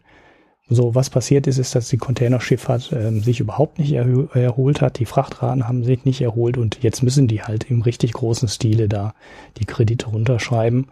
Und ähm, das wollte ich nur mal so noch mal kurz erwähnen, weil ähm, man muss aufpassen, wenn das Wort Staatsgarantie ausgesprochen wird. Das, meistens werden diese Garantien nicht äh, ausgesprochen ähm, im luftleeren Raum, sondern da stecken dann schon ganz konkrete Risiken und Banker ziehen so Staatsrisiken oder Staatsgarantien äh, Garantien nicht, wenn sie sich selber irgendwie zutrauen, ähm, die Nummer noch sauber abzuwickeln. Naja, äh, zumindest ist es halt so, dass so eine Garantie ja erst dann vergeben wird, wenn die Bank akute Probleme hat. Also es, äh, sie hat einen realen Hintergrund, die Garantie. Und das andere ist natürlich, äh, und, und das ist die Rechnung, die ich eigentlich fast nie bei der Geschichte sehe, weil ich habe erstmal nichts gegen diese Garantien, auch wenn ich natürlich weiß, dass im Regelfall das Ganze dann auch etwas kosten wird. Äh, die Frage ist ja, wie viel Positives äh, diese HSH Nordbank halt für den Stadtstaat Hamburg erzeugt hat. Also die, das wäre jetzt die Frage. Ist das wirklich so wichtig für Hamburg? Weil dann kann man ja sagen, man macht das. Oder äh, ist es tatsächlich so, dass da einfach nur äh, Risiken aufgewälzt werden und ähm, am Ende äh, wäre die HSH Nordbank für die Industrie, die ja dann in Hamburg Arbeitsplätze schafft und so weiter und so fort, äh, tatsächlich eher unwichtig, weil die könnten sich auch über andere Banken finanzieren, die dann das Geschäft der HSH Nordbank übernehmen. Ja, auf der anderen Seite ist die HSH Nordbank halt eine Landesbank. Das heißt, die haft, das heißt, die haften ja ohnehin. Ja, ja, da hast du natürlich recht. Das ist ja auch im Endeffekt die Argumentation, warum der sagt, für den Staat hat sich, äh, für die staatliche Seite hat sich nichts geändert an der Stelle. Aber ähm, na gut, warum? Das ist das typische politische Spiel. Ne? Man gibt halt eine Staatsgarantie, das ist halt einfach vergeben, sagt dem Steuerzahler, ja, ist gar nicht so kritisch, ist ja nur eine Garantie und die wird schon bestimmt nicht gezogen. Ähm, und damit hat man aber erreicht, dass man als Politiker, der das 2012 oder wann die Staatsgarantie auch immer ausgesprochen wurde, verbrochen hat, ähm, das nicht in, äh, ja, man ist, man hat es verschoben auf die möglicherweise nächste äh, Regierung. Und ja, dann ist man halt irgendwie raus. Und das passiert an der Stelle ziemlich häufig, dass so Sachen einfach verschoben werden auf den Nachfolger. Ja, gut, das ist das ist ja normal in der Politik, ist ja nicht nur damit. Ja. Ja, schöner Fall, aber äh, ja, ja da, da setzt sich, glaube ich, so, ja, da setzt sich halt so das fort, was man schon seit Jahren über die HSH Nordbank hört. Ne? Ich glaube, es gibt da einen HSH Nordbank Blog von einer Dame. Ich, ich google das gerade mal, weil ich habe das nicht im Kopf. Äh, die, die das extrem verfolgt hat auch die ganzen Verfahren und dieser ganze Kram. Also ich weiß nicht, ob ich das nochmal finde. Hier die deutschen Wettbanks. Ja, war da nicht auch ja, ich glaube, ich habe das hier. Klage gegen die und so? War da nicht irgendwas? Ja, ja, das war hier Autorin, genau. Ich glaube, das ist die, äh, die Dame. Ich glaube, ich habe sie gefunden. Wenn wir euch verlinken. So, wie heißt sie denn? Wo steht denn hier der Name? Dani Patum. Sagt er das was? Nee. Ja, mir auch nicht. Aber ich glaube, das ist das Blog. Gebe ich dir einmal im Slack, dann könnt ihr euch da mal reingucken, weil das mit der HSH Nordbank, äh, das läuft ja schon seit eine dazu mal. Deswegen, Entschuldigung, mich hat das jetzt nicht so vom Hocker gehauen, weil ich von der von der HSH Nordbank nur so Scheiße kenne. Ja, ja. Ja, ich wollte es halt. Man wird ja irgendwann zynisch. Ja, ich wollte es, es, mein Gott, es war alles absehbar. Ne? Also es war halt, es war halt auch schon lange absehbar, dass die Nummer für den Steuerzahler teuer wird. Ich wollte nur mal kurz erwähnen, äh, war ja jetzt bei der Deutschen Bank, wer weiß, unter Umständen sowas auch droht. Seid vorsichtig, wenn euch was mit Staatsgarantien erzählt und das ist nur eine Bürgschaft und eine Staatsgarantie und da passiert schon nichts. Ähm, normalerweise, wenn die vergeben wird, passiert da schon was. Also, dass, dass so eine Garantie einfach am Ende mal eingestellt wird, ohne dass sie gezogen wird, ist eher die Ausnahme. Na, ich will noch eine Sache in den Topf werfen. Äh, wir Deutschen arbeiten ja immer so gerne mit Garantien und so einem Blödsinn. Äh, die Amis machen es ja einfach so, dass sie dann die Banken aufkapitalisieren, äh, da retten, Assets verwerten und äh, am Ende, nach all diesen ganzen Verfahren, steht im Regelfall ein Gewinn. Das heißt, wenn du dort ordentlich zupackst bei so einer leidenden Bank mhm. äh, oder bei einem leidenden Fonds, da hatten wir ja schon verschiedene Konstrukte, äh, dann kannst du mit der Rettung auch noch was verdienen. Es muss halt nur im Sinne des Kapitalmarkts in irgendeiner Konformität laufen. Es kann halt nicht sein, dass du so, so asymmetrische Sachen machst wie wir. Ja, also wie wir hier in Deutschland. So, dann sehe ich gerade, scheinbar gibt es da auch noch ein Buch zur HSH Nordbank. 17,99 Euro, auch von der Dame. Äh, Dr. No und die Unschuldigen. Hm, also, Ja, Ja, ich, ich äh, gebe dir das beides mal, also da guckt euch das mal an, wenn euch wirklich die HSH Nordbank dann nochmal äh, etwas mehr interessiert, die hat ja auch eine gewisse Geschichte, dann wäre das eine Anlaufstelle, dieses Blog, äh, um sich da mal reinzulesen. Ich glaube, da findet man auch so allgemein sehr viele interessante Sachen. So, da, ich stoße hier zum Beispiel Schiffskredite, wir werden nie genau erfahren, was wir gekauft haben. genau. Der Steuerzahler hat jetzt halt 256 Schiffe und äh, im Wert von äh, damals, also äh, Kredite auf die Schiffe damals äh, vergeben im Volumen von 5 Milliarden, jetzt noch 2,4 Milliarden wert und was das genau ist, weiß halt keiner. Das ist eine ganz interessante, sie bloggt offensichtlich auch über die ähm, Abwicklung der Anderen Hypo Real. Estate, ne? Ja, ja, sie, sie hat, sie hat sich, glaube ich, im Lauf der Zeit äh, zur, zur gesamten Bedbank Ah, Expertin entwickelt. Und mir, mir fällt gerade ein, äh, wieso ist mir das eigentlich nie eingefallen, dass das natürlich eine Wirtschaftsbloggerin ist. Ja. Weil es so ein spezielles Thema Ja. ist, ne? Ja, ne? Da, da Ja. denkt man dann immer so, so quer, zu, äh, zu quer. Dass das ja eigentlich ja genau das ist. Also sie, sie schreibt hier auch Recherchen zur HSH Nordbank, FMS Wertmanagement, das ist die Hypo, ne? Und äh, erste Abwicklungsanstalt E EAA. Das weiß ich gerade nicht, was das ist. Ist das die Düsseldorf? Ah, das sind immer so Sachen. Oder die ne? NRW, also die alte WestLB? Wenn ich den? Mist mal merken könnte. Ja, die, bei der ähm, Abwicklungsanstalt von der Hypo Real Estate war es ja auch so, ne? Da hat der Dirk Elsner am Anfang ja mal ein bisschen drüber geblockt und hat mal versucht herauszufinden, ne, was die eigentlich haben und äh, was da schon abgewickelt ist und wie viel Risiko da drin steckt und wie weit die Sachen runtergeschrieben sind. Nichts, das sind, ist total und äh, unfassbar intransparent, was da passiert und äh, Ja. ganz, ganz genauso wie bei Keine den. Schiffskrediten. Du weißt halt, da sind Schiffskredite und die sind ungefähr zur Hälfte schon runtergeschrieben. Aber ähm, eine Abschätzung der Dinger gibt's nicht. Also die Bücher dürfen Ja gut, es ist aber auch normal, dass du nicht in das Portfolio einer Bank reingucken kannst. ja, ähm, ja, eingeschränkt. An der Stelle, wo es verstaatlicht ist, könnte man ja zumindest meinen, äh, es Nein. wäre etwas mehr Transparenz drin, aber den Einblick Ja, in die machen sie Bücher sich die kriegen, Preise kaputt. Ja, die, in den Einblick, den kriegen dann halt wirklich nur irgendwelche Hedgefonds oder Investmentbanker, die dann Interesse haben, die Kreditportfolios irgendwann zu kaufen. Und auch dann wird's ja nicht transparent gemacht. Da gibt's ja, also ich weiß nicht, ähm, wird da normalerweise an den Stellen dann versteigert? Wahrscheinlich nicht, ne? Das sind wahrscheinlich wirklich äh, Verhandlungen eins zu eins, wo zwei Leute am Tisch sitzen, also ne, zwei Parteien am Tisch sitzen und einen Preis aushandeln. Und äh, ne- eine transparente Versteigerung oder sowas gibt's da auch nicht, oder? Weißt du, wie das normalerweise abgewickelt wird? Boah, ich glaube, da gibt es verschiedene Methoden für verschiedene Produkte. Also es gibt ja äh, immer noch normale Märkte.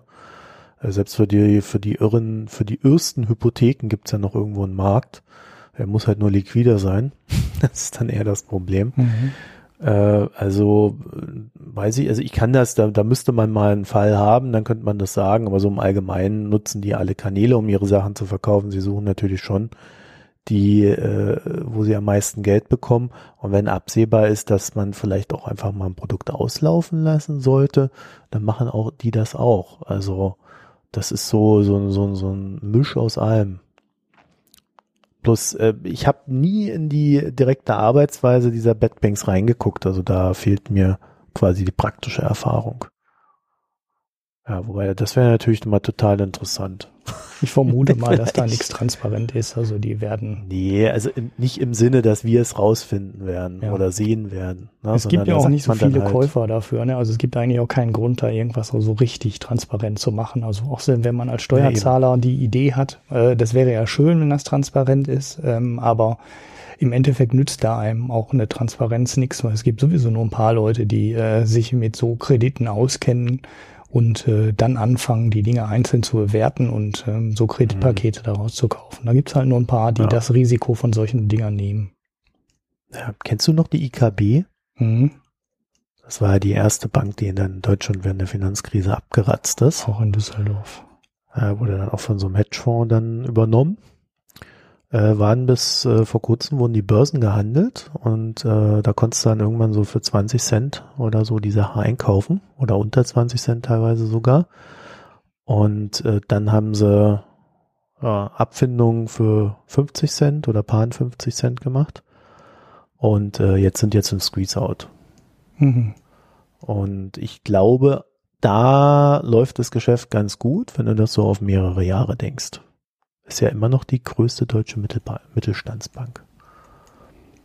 Wo haben die denn ihre ganzen schlechten Kredite abgeladen? Ah, krieg, das kriege ich nicht mehr zusammen, die Geschichte. Ja, das ist, äh, die sind schon vorher rausgegangen. Also die haben jetzt nicht die ganzen schlechten Kredite damit reingenommen. Sie haben teilweise was übernommen, aber ich glaube nicht alles. Die Hedge, der, der Hedgefonds, ich weiß es gerade nicht welcher. Ja, jedenfalls äh, das nur noch so als als Anekdote am Ende. Äh, ich glaube, dann können wir das Bankenthema, ich will jetzt nicht sagen beerdigen.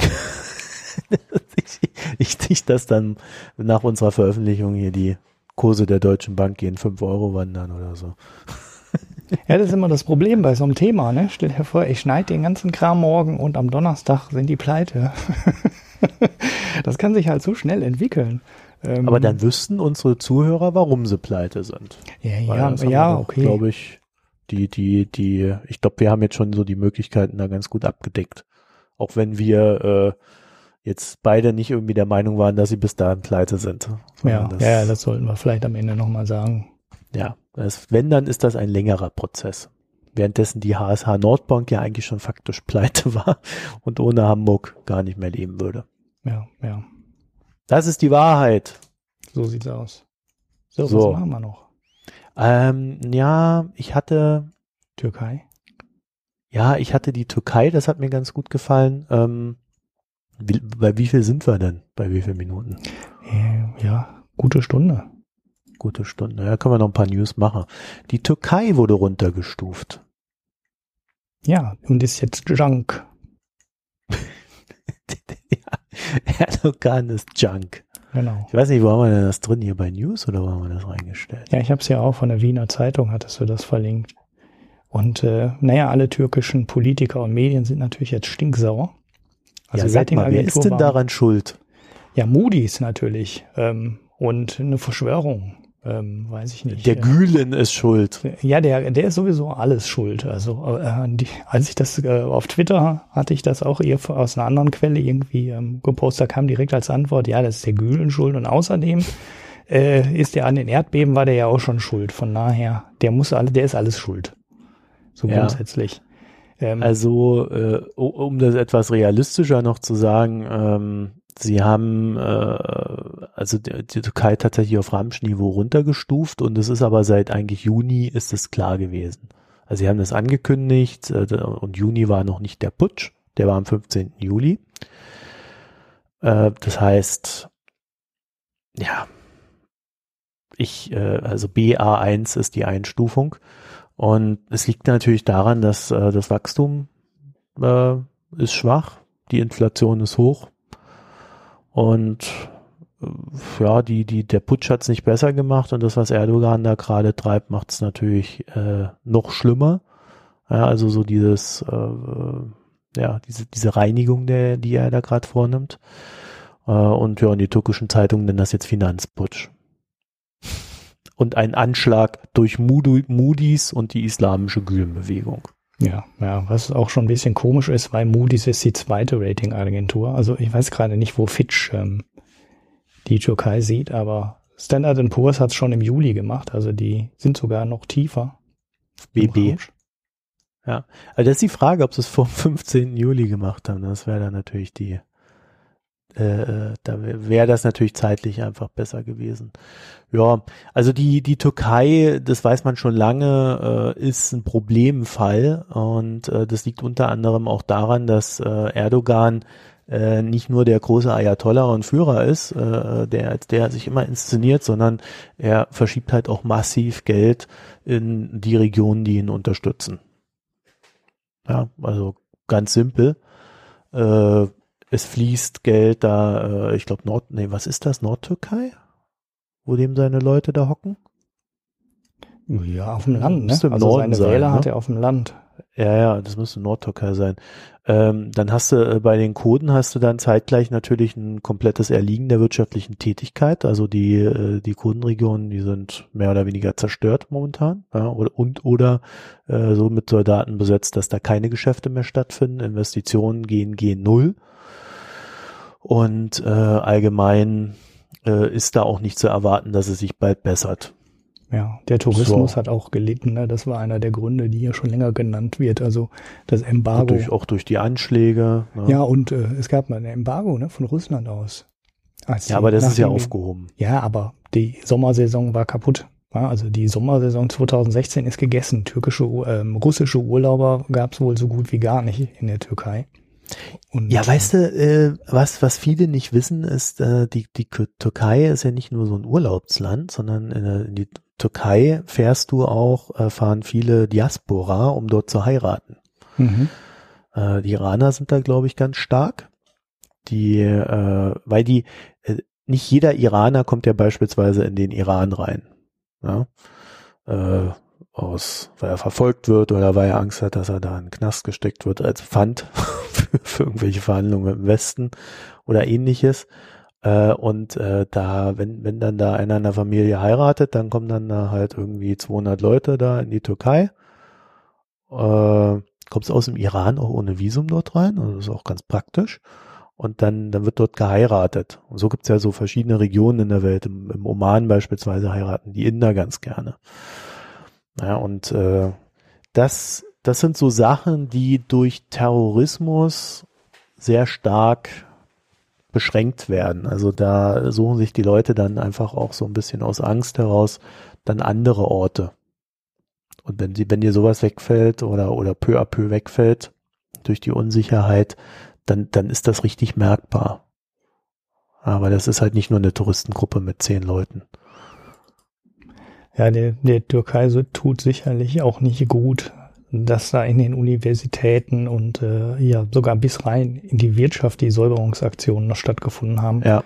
Weil ne, das ist halt, äh, der hat halt durch die wirtschaftliche, also durch die Wirtschaftselite und durch die Bildungselite, ähm, naja, ist ja richtig, halt richtig mit der Sense durchgegangen. Das, da sind halt nicht nur so, so, so zehn Leute mal irgendwo rausgeflogen und äh, enteignet worden, sondern das ist teilweise schon ähm, richtig viel. Es äh, waren ja nicht nur Medien und Journalisten und die Polizei und das Militär, sondern das hat sich halt durch das komplette Land gezogen. Und wenn man jetzt irgendwie meint, ähm, ja, das hätte keine Auswirkungen, natürlich hat das Auswirkungen, wenn auf einmal Unternehmensführer äh, fehlen, ähm, wenn Professoren an den Unis fehlen, wenn ein paar tausend oder ein paar zehntausend, ich weiß gar nicht, wo die, äh, wo der Zähler dann am Ende stehen geblieben ist, Lehrer fehlen, ähm, ja, dann sagt er natürlich, ja klar, kann ich ersetzen und äh, ersetzt die mit eigenen Leuten. Das sind dann auch alles treue Ergebene, weil die haben halt einen Job gefunden durch ihn. Gut bezahlen, aber ähm, ja, ähm, die kannst du halt auch nicht einfach in so einen Job reinwerfen und dann machen die den genauso gut wie die Leute vorher. Den fehlt halt auch Wissen, denen fehlt Erfahrung. Und äh, ja, woher das Wachstum dann kommen soll in der Türkei, was ja die letzten Jahre gut war, ähm, fragt man sich dann auch. Ist halt nicht so ganz so einfach. Und die Wachstumsprognosen sind halt halbiert, ne? wenn man sie, wenn man die letzten zehn Jahre nimmt und man nimmt die nächsten fünf, ähm, dann reden wir so grob über den Daumen gepeilt über eine Wachstumsrate, die halb so hoch ist wie die vorher. Und das ist natürlich schon ganz schön, ganz schön viel. Ja, dann äh, sagt Moody's noch etwas, äh, das schließt sich daran an, dass natürlich diese Säuberungen äh, auch das Vertrauen der Investoren schädigen. Äh, das ist so ganz klassi ein ganz großer Klassiker.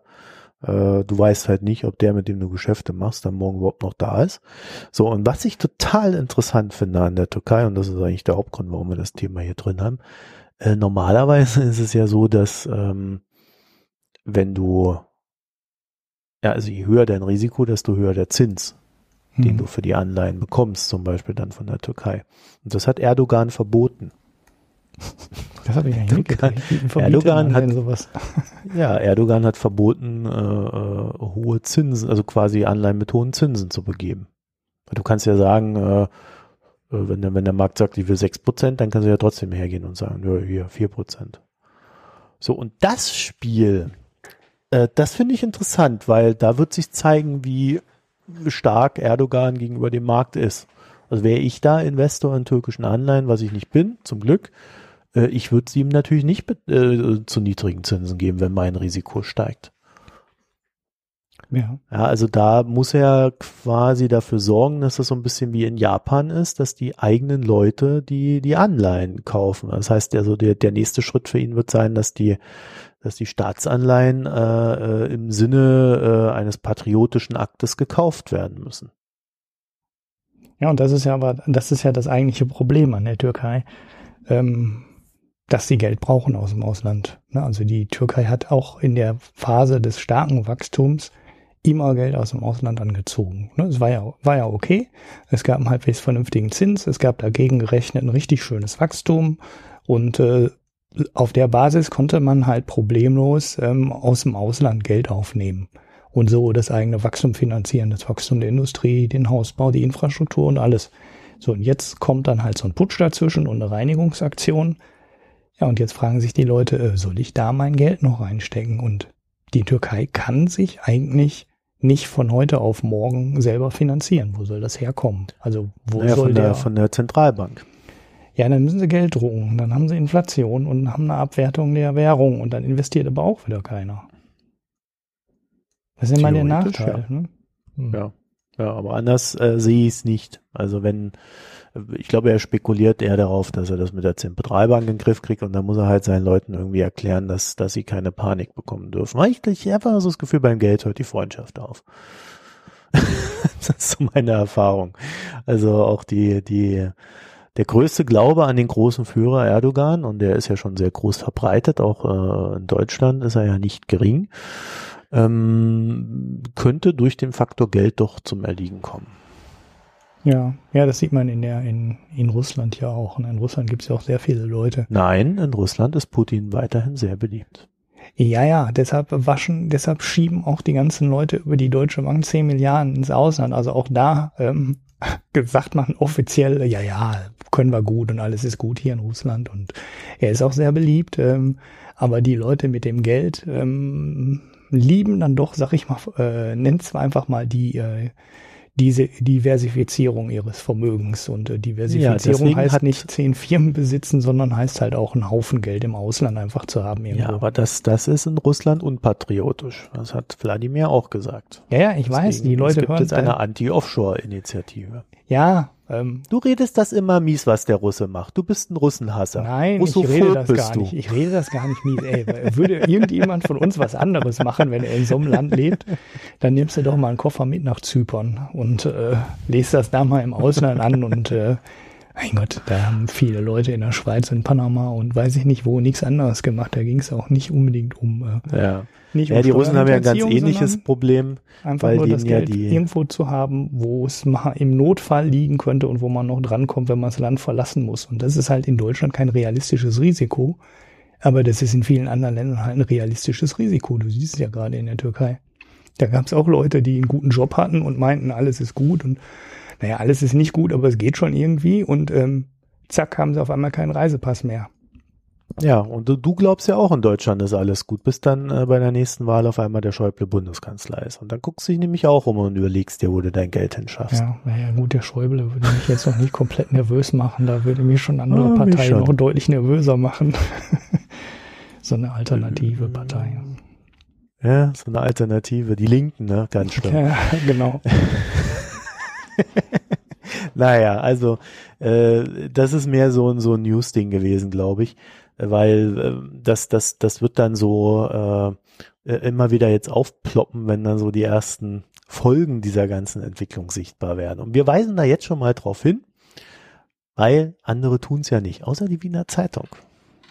Ja, gut, doch mit der Abwertung, das kam, äh, kam auch überall, aber der Wiener Zeitungsartikel war schon gut, weil der ziemlich ausführlich war. Ja, eben, ja, so ausführlich war er gar nicht, aber er hat alles Wichtige drin gehabt, ne? Ja, genau. Und das ist ja immer das, was wir ganz gerne lesen. Auf jeden Weil wir Fall wollen ja nicht zehn als, Artikel lesen. Ja, auf jeden Fall viel besser als der wahrscheinlich äh, 250 Worte lange DPA-Artikel zu dem Thema, der irgendwie nichts erklärt. Der dann aber auch wieder überall steht, ne?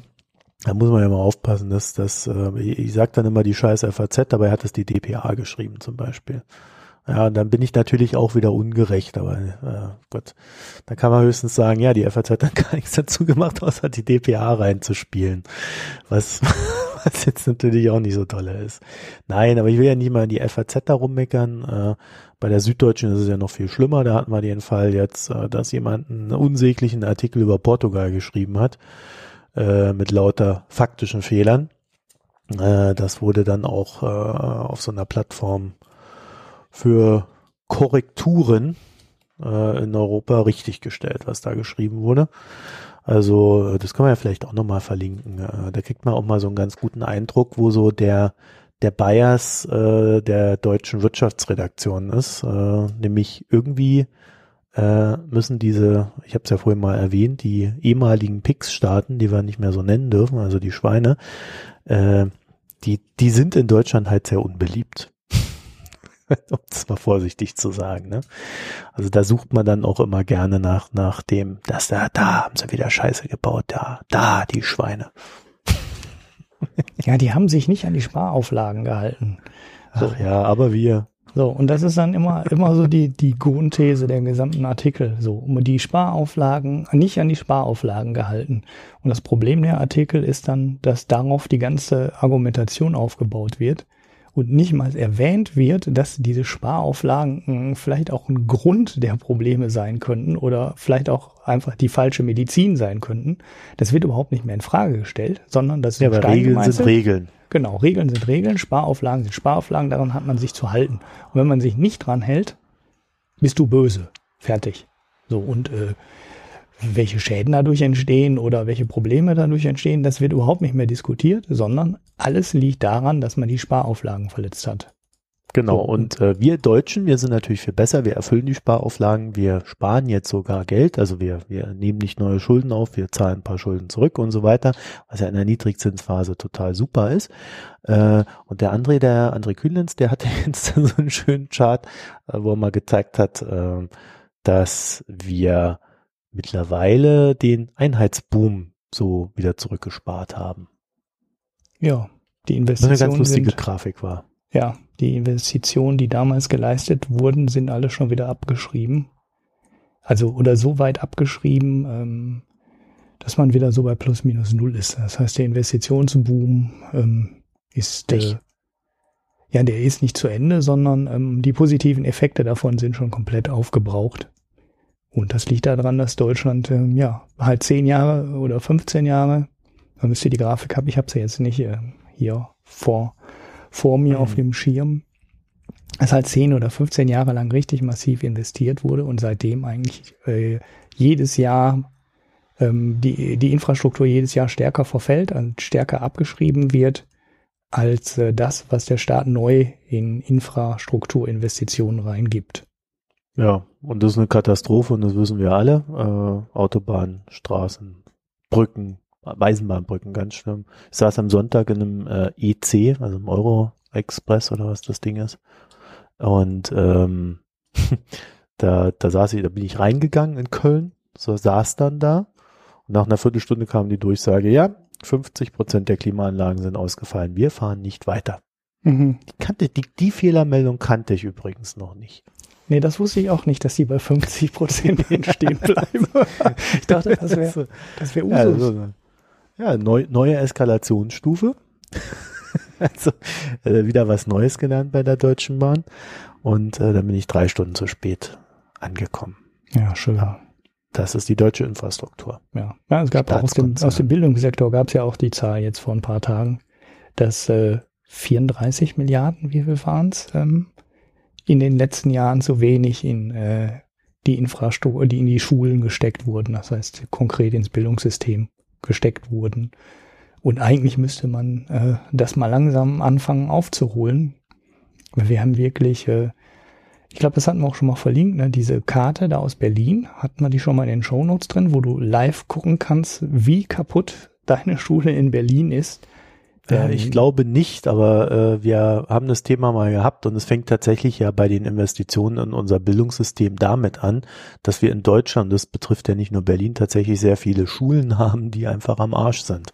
Also ja. vom, vom Gebäude her. Ja, äh, da reden wir noch gar nicht über die Reinigung des Gebäudes, was wohl auch ein Problem ist, und äh, über die Ausstattung der Schule. Ja, also äh, es gibt da ja ganz viele Sachen, wo Schulen umgebaut werden müssten, weil es ja jetzt da diese, diese Anforderung gibt, dass, dass sie auch für, für Behinderte zugänglich sind. Also, dass man ja Schulen hat, wo auch behinderte Kinder ganz normal unter allen anderen Kindern sind. Die brauchen dann natürlich, äh, wenn sie da einen Rollstuhl haben, irgendwie so eine Rampe und alles Mögliche. Äh, und das sind ja Investitionen, die teilweise gar nicht getätigt werden können. Ja, das Also, fehlt an äh, allen Ecken und Enden. Also wir, wir reden, wir reden dann, wir reden dann tatsächlich erstmal nur über die Gebäude. Wir reden noch gar nicht über, über das direkte Lernen und, und wie man am besten lernt und dass man vielleicht äh, Frontalunterricht nicht als Antwort auf alles nehmen sollte und so weiter. Also allein Infrastruktur ist eine absolute Katastrophe.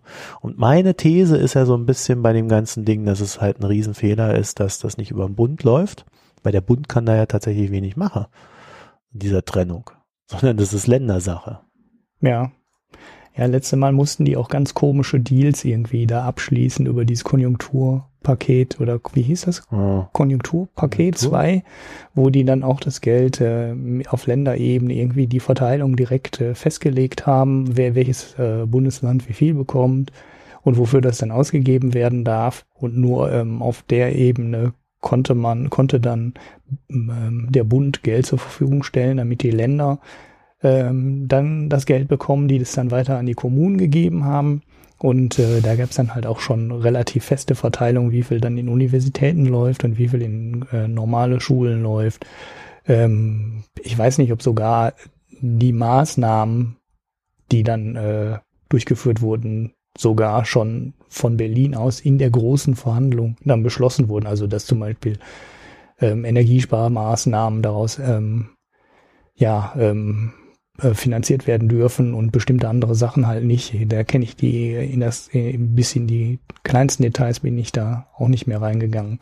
Aber das waren riesen Verhandlungen und das macht das Thema so unglaublich komplex. Und wenn der Schäuble jetzt sagen würde, hey, ich mache jetzt hier mal, wir fangen mal an, diesen Investitionsstau aufzulösen und äh, wir packen jetzt einfach mal die nächsten fünf Jahre fünf Milliarden in die Schulgebäude, ähm, würde es gar nicht so einfach gehen. Das wird Ewigkeiten dauern, ähm, bis das Geld in den Schulen ankommt. Ja, ein Problem dabei ist, dass die Kommunen irgendwie scheinbar weniger Geld von diesen, äh, also weniger abrufen, als Gelder zur Verfügung stehen und es damit begründen, dass durch die Flüchtlingskrise äh, sie momentan fehlende Kapazitäten haben.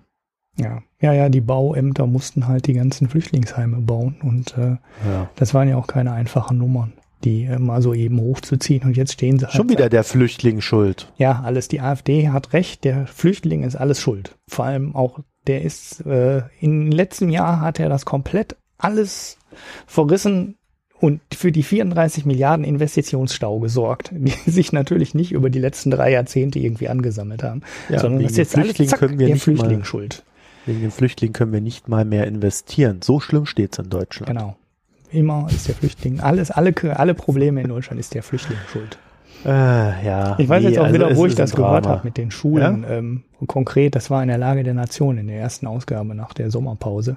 Da wurde Aha. auch aus den Berliner Schulen berichtet, wo in der Ecke Eimer stehen, äh, die den Regen, der durch die Decke tropft, auffangen. Das Ja, ja. interessant ist, dass ich das Ja, selber Berlin sogar ja kenne ne, von meinem äh, Gymnasium damals, als in Deutschland noch alles gut war. Also gut, vielleicht bis auf Oberhausen, was wahrscheinlich damals also schon pleite war. so. Und da war es auch so, ne? Da gab es äh, auch ähm, auf den Fluren Eimer, ähm, um die man Slalom laufen konnte, weil das Wasser durch die Decke tropfte. Mein Gott, das hatten wir nicht mal in der DDR. Ja, das, äh, das lag damals aber an was anderem. Nämlich das lag daran, äh, dass äh, es ein Gymnasium gab und Gymnasium waren ähm, SPD-Regierung, ähm, gerade in den äh, späten 70ern und äh, frühen 80ern ein echtes Dorn im Auge und ähm, die wollten die Gymnasien weghaben. Ne? Also es gab wirklich Pläne der SPD hier, alles in Gesamtschulen umzugestalten, also wirklich alles. Alles Arbeiterkinder. Genau, alle müssen auf die Gesamtschule, weil das ist der einzige Weg, den man machen kann. Und das war ideologisch, Oh, war diese. Debatte so unfassbar zugespitzt, ähm, dass die SPD in Oberhausen halt wirklich nur Gesamtschulen gebaut hat. Es gab keine andere Schule, in die investiert wurde, die nicht eine Gesamtschule war. Das heißt, die haben die neuen Gebäude bekommen und die Gymnasien sind teilweise echt übelst verfallen. Und äh, das Gymnasium, wo ich war, das wurde am Ende auch zugemacht. Also ich war der letzte Jahrgang, der das Abitur da gemacht hat. Und danach war das, äh, ist das zur Gesamtschule umgebaut worden. Und naja, da wurde natürlich dann alles, ähm, da wurde dann alles repariert. Ne? Es gab ein schönes neues Gebäude, ähm, so mit Holz und sieht auch echt schön aus. Und der ganze alte Trakt wurde auch renoviert und ähm, alles danach war wieder gut. Und äh, das hat äh, die Stadt absichtlich verfallen lassen, das Gymnasium. Das war der Grund dahinter. Ähm, in Berlin liegt es natürlich heute daran, dass die, dass Berlin einfach total pleite ist und äh, ja. Ähm, ist Berlin denn so pleite? Die haben doch jetzt irgendwie sogar mal einen Überschuss gehabt. Ja, also ich glaube, in Berlin wird halt auch einfach nur Scheiße gebaut. Ich glaube, in Berlin wird das Geld falsch verwendet. Ja, also Berlin ist ja so ein Fall von äh, äh, unfähiger Verwaltung. Das gibt's ja kein zweites Mal in Deutschland. Also also ich habe ja schon viel Fu erlebt, aber Berlin ist ja besonders krass. Ja. Äh, wie das kommt, das würde mich mal interessieren. Es gibt da ja so ganz wilde Thesen, äh, die ich aber alle nicht nachvollziehen kann. Ja, also äh, da gibt's ja so Dinge mit der Einheit und dann die, die Beamten übernahmen und so weiter. Aber äh, weißt du, da muss halt einfach mal jemand hergehen, der den Willen hat, äh, das ordentlich zu regeln und es dann einfach ordentlich regeln. Und ich, ich sitze dann immer da, wenn dann so ein Wahlabend ist und guck dann ganz fasziniert, dass diese SPD immer noch so viele Prozente kriegt in dieser Stadt. Ja, ja, das kannst du auf alle Parteien runterziehen, aber ich, ich hm, ist halt auch eine schwierige Nummer. Also da kannst du wahrscheinlich auch alle Parteien einmal durchrotieren oder alle mal ranlassen. Ähm, und das wird nicht wirklich besser. Also äh, das ist extrem schwierig. Ja, weiß ich nicht. Äh, man, man, kann Verwaltung, äh, man kann auch äh, staatliche Verwaltung gut organisieren. Ja? Also man sieht das ja an anderen Städten. Also was er dir mal durchlesen muss in dem Zusammenhang, ähm, ist die Geschichte mit der Wahl. Ne, mit den Wahlzetteln und der Auswertung und so. Da gab es mal irgendwo einen Bericht. Ich hoffe, ich finde ja, den mal wieder. Ähm, und die wird ja auf ähm, Bezirks Ebene organisiert. Ne? Also da gibt's ja in Berlin mhm. diese Bezirksverwaltung, ne, wo auch noch jetzt irgendwie in zwei Bereichen da Piraten drin sitzen, wo sie ganz stolz sind, dass sie da noch zwei, äh, dass sie da noch ein paar Sitze behalten haben nach Aha. der Wahl. Und diese Verwaltung, das ist nicht zentralisiert in Berlin. Ne? Also die machen in, in Kreuzberg, Friedrichshain, also ist glaube ich so eine von den beiden, äh, eine dieser Bezirke, haben die eine eigene Verwaltung. Und das äh, völlig das irre daran ist, die haben nicht nur im Ostteil und im Westteil, im ehemaligen äh, Ost- und Westteil der Stadt unterschiedliche Strukturen, sondern das zieht sich durch ganz Berlin durch. Und die ähm, Software, mit der die zum Beispiel diese Wahlzettel ähm, äh, verwalten, die ähm, Einwohnermeldeämter verwalten, die ist nicht einheitlich. Also es gibt halt nicht zwei unterschiedliche Versionen, wie die man ja immer noch historisch irgendwie erklären könnte, es gibt einen riesen Haufen von unterschiedlichen IT-Versionen und da sind wohl schon IT-Projekte dran gescheitert. Da hat jemand den Auftrag bekommen, mach das mal alles einheitlich. Dann hat er die Bestandsanalyse gesagt und hat gesagt, äh, nee, habe ich keinen, geht nicht. Also mit vertretbaren Aber Kosten. sorry, aber das kann doch ein Bürgermeister ändern, wenn er will, oder nicht? Wenn es Geld hat, kann er das ändern. Aber ähm, IT-mäßig haben, war wohl zumindest in Teilebenen, das kann ich ja nicht für alles sagen, ich weiß ja nicht, ob das bei den Bauämtern genauso ist und so. Ich habe es nur im Zusammenhang mit den Wahlen mitbekommen und die haben gesagt, äh, da ist nichts, da ist nichts zu integrieren, ne? oder da können wir nichts vereinheitlichen. Entweder ihr macht alles neu ähm, oder es gibt keine Lösung und alles neu machen kostet halt richtig Geld und äh, dann hat man es erstmal wieder auf die lange Bank geschoben und hat da nichts weiter gemacht. Das ist äh, ziemlich verfahren. Ja, das ist der IT-Standort Berlin, zu dem die ganzen Fintechs sollen. Jetzt haben wir schon wieder die Fintechs erwähnt. ähm, also, ja, ich weiß nicht. Äh, ich erinnere mich, weiß ich erinnere mich da so gerade an eine Sache, äh, als Obama Obamacare eingeführt hat. Was heißt ja anders, aber man nennt es ja mittlerweile so und das, ich kann mir das auch besser merken. Äh, da hatten die eine Website, die, die, die so fürchterlich war. ist wirklich katastrophal, äh, die nicht funktioniert hat äh, und so weiter und so fort. Und dann hat er sich an Silicon Valley ge gewendet und dann haben die dem das richtig gemacht. Mhm. So, dann, dann da ist da sicherlich auch irgendwo Geld geflossen. Aber wenn man so, wenn man sich schon so als IT-Standort generiert, äh, geriert, dann kann man doch auch einfach mal solche Sachen machen. Hier Startup, komm, mach mal. Ja, Ist doch kein Ding. Ja, Kurs, also ja, aber so, ich sag dir auch, aber ja. ich sag dir auch, mit Berlinern willst du auch geschäftlich nicht zusammenarbeiten, weil die sind genauso scheiße wie diese Struktur, ähm, die die da in ihren Ämtern haben. Oh, oh, oh, oh. Jetzt wirst du aber so pauschal, wie es mir immer vorwirfst. ja, das zieht sich durch. Die, da ist so viel Faulheit in dieser Stadt, das ist unglaublich. Und äh, die, die kriegen halt ihren Arsch nicht hoch, weder bei den Wahlen noch bei äh, äh, ordentlichen Strukturen und sonst was. Und das ist halt, das ist halt, ich glaube, das ist, das ist nicht nur das Ding, dass das in der Politik so ist, sondern das fängt bei den Bürgern an. Und äh, weißt du, in Berlin geht's ja so weit, dass die, dass die Eltern äh, in Stadtteilen, die sich's leisten können, äh, die, die, die renovieren die Kinderspielplätze, Hm. weil die sonst einfach irgendwann außer Betrieb wären. Da wird dann gesammelt im Stadtteil und ist re renoviert.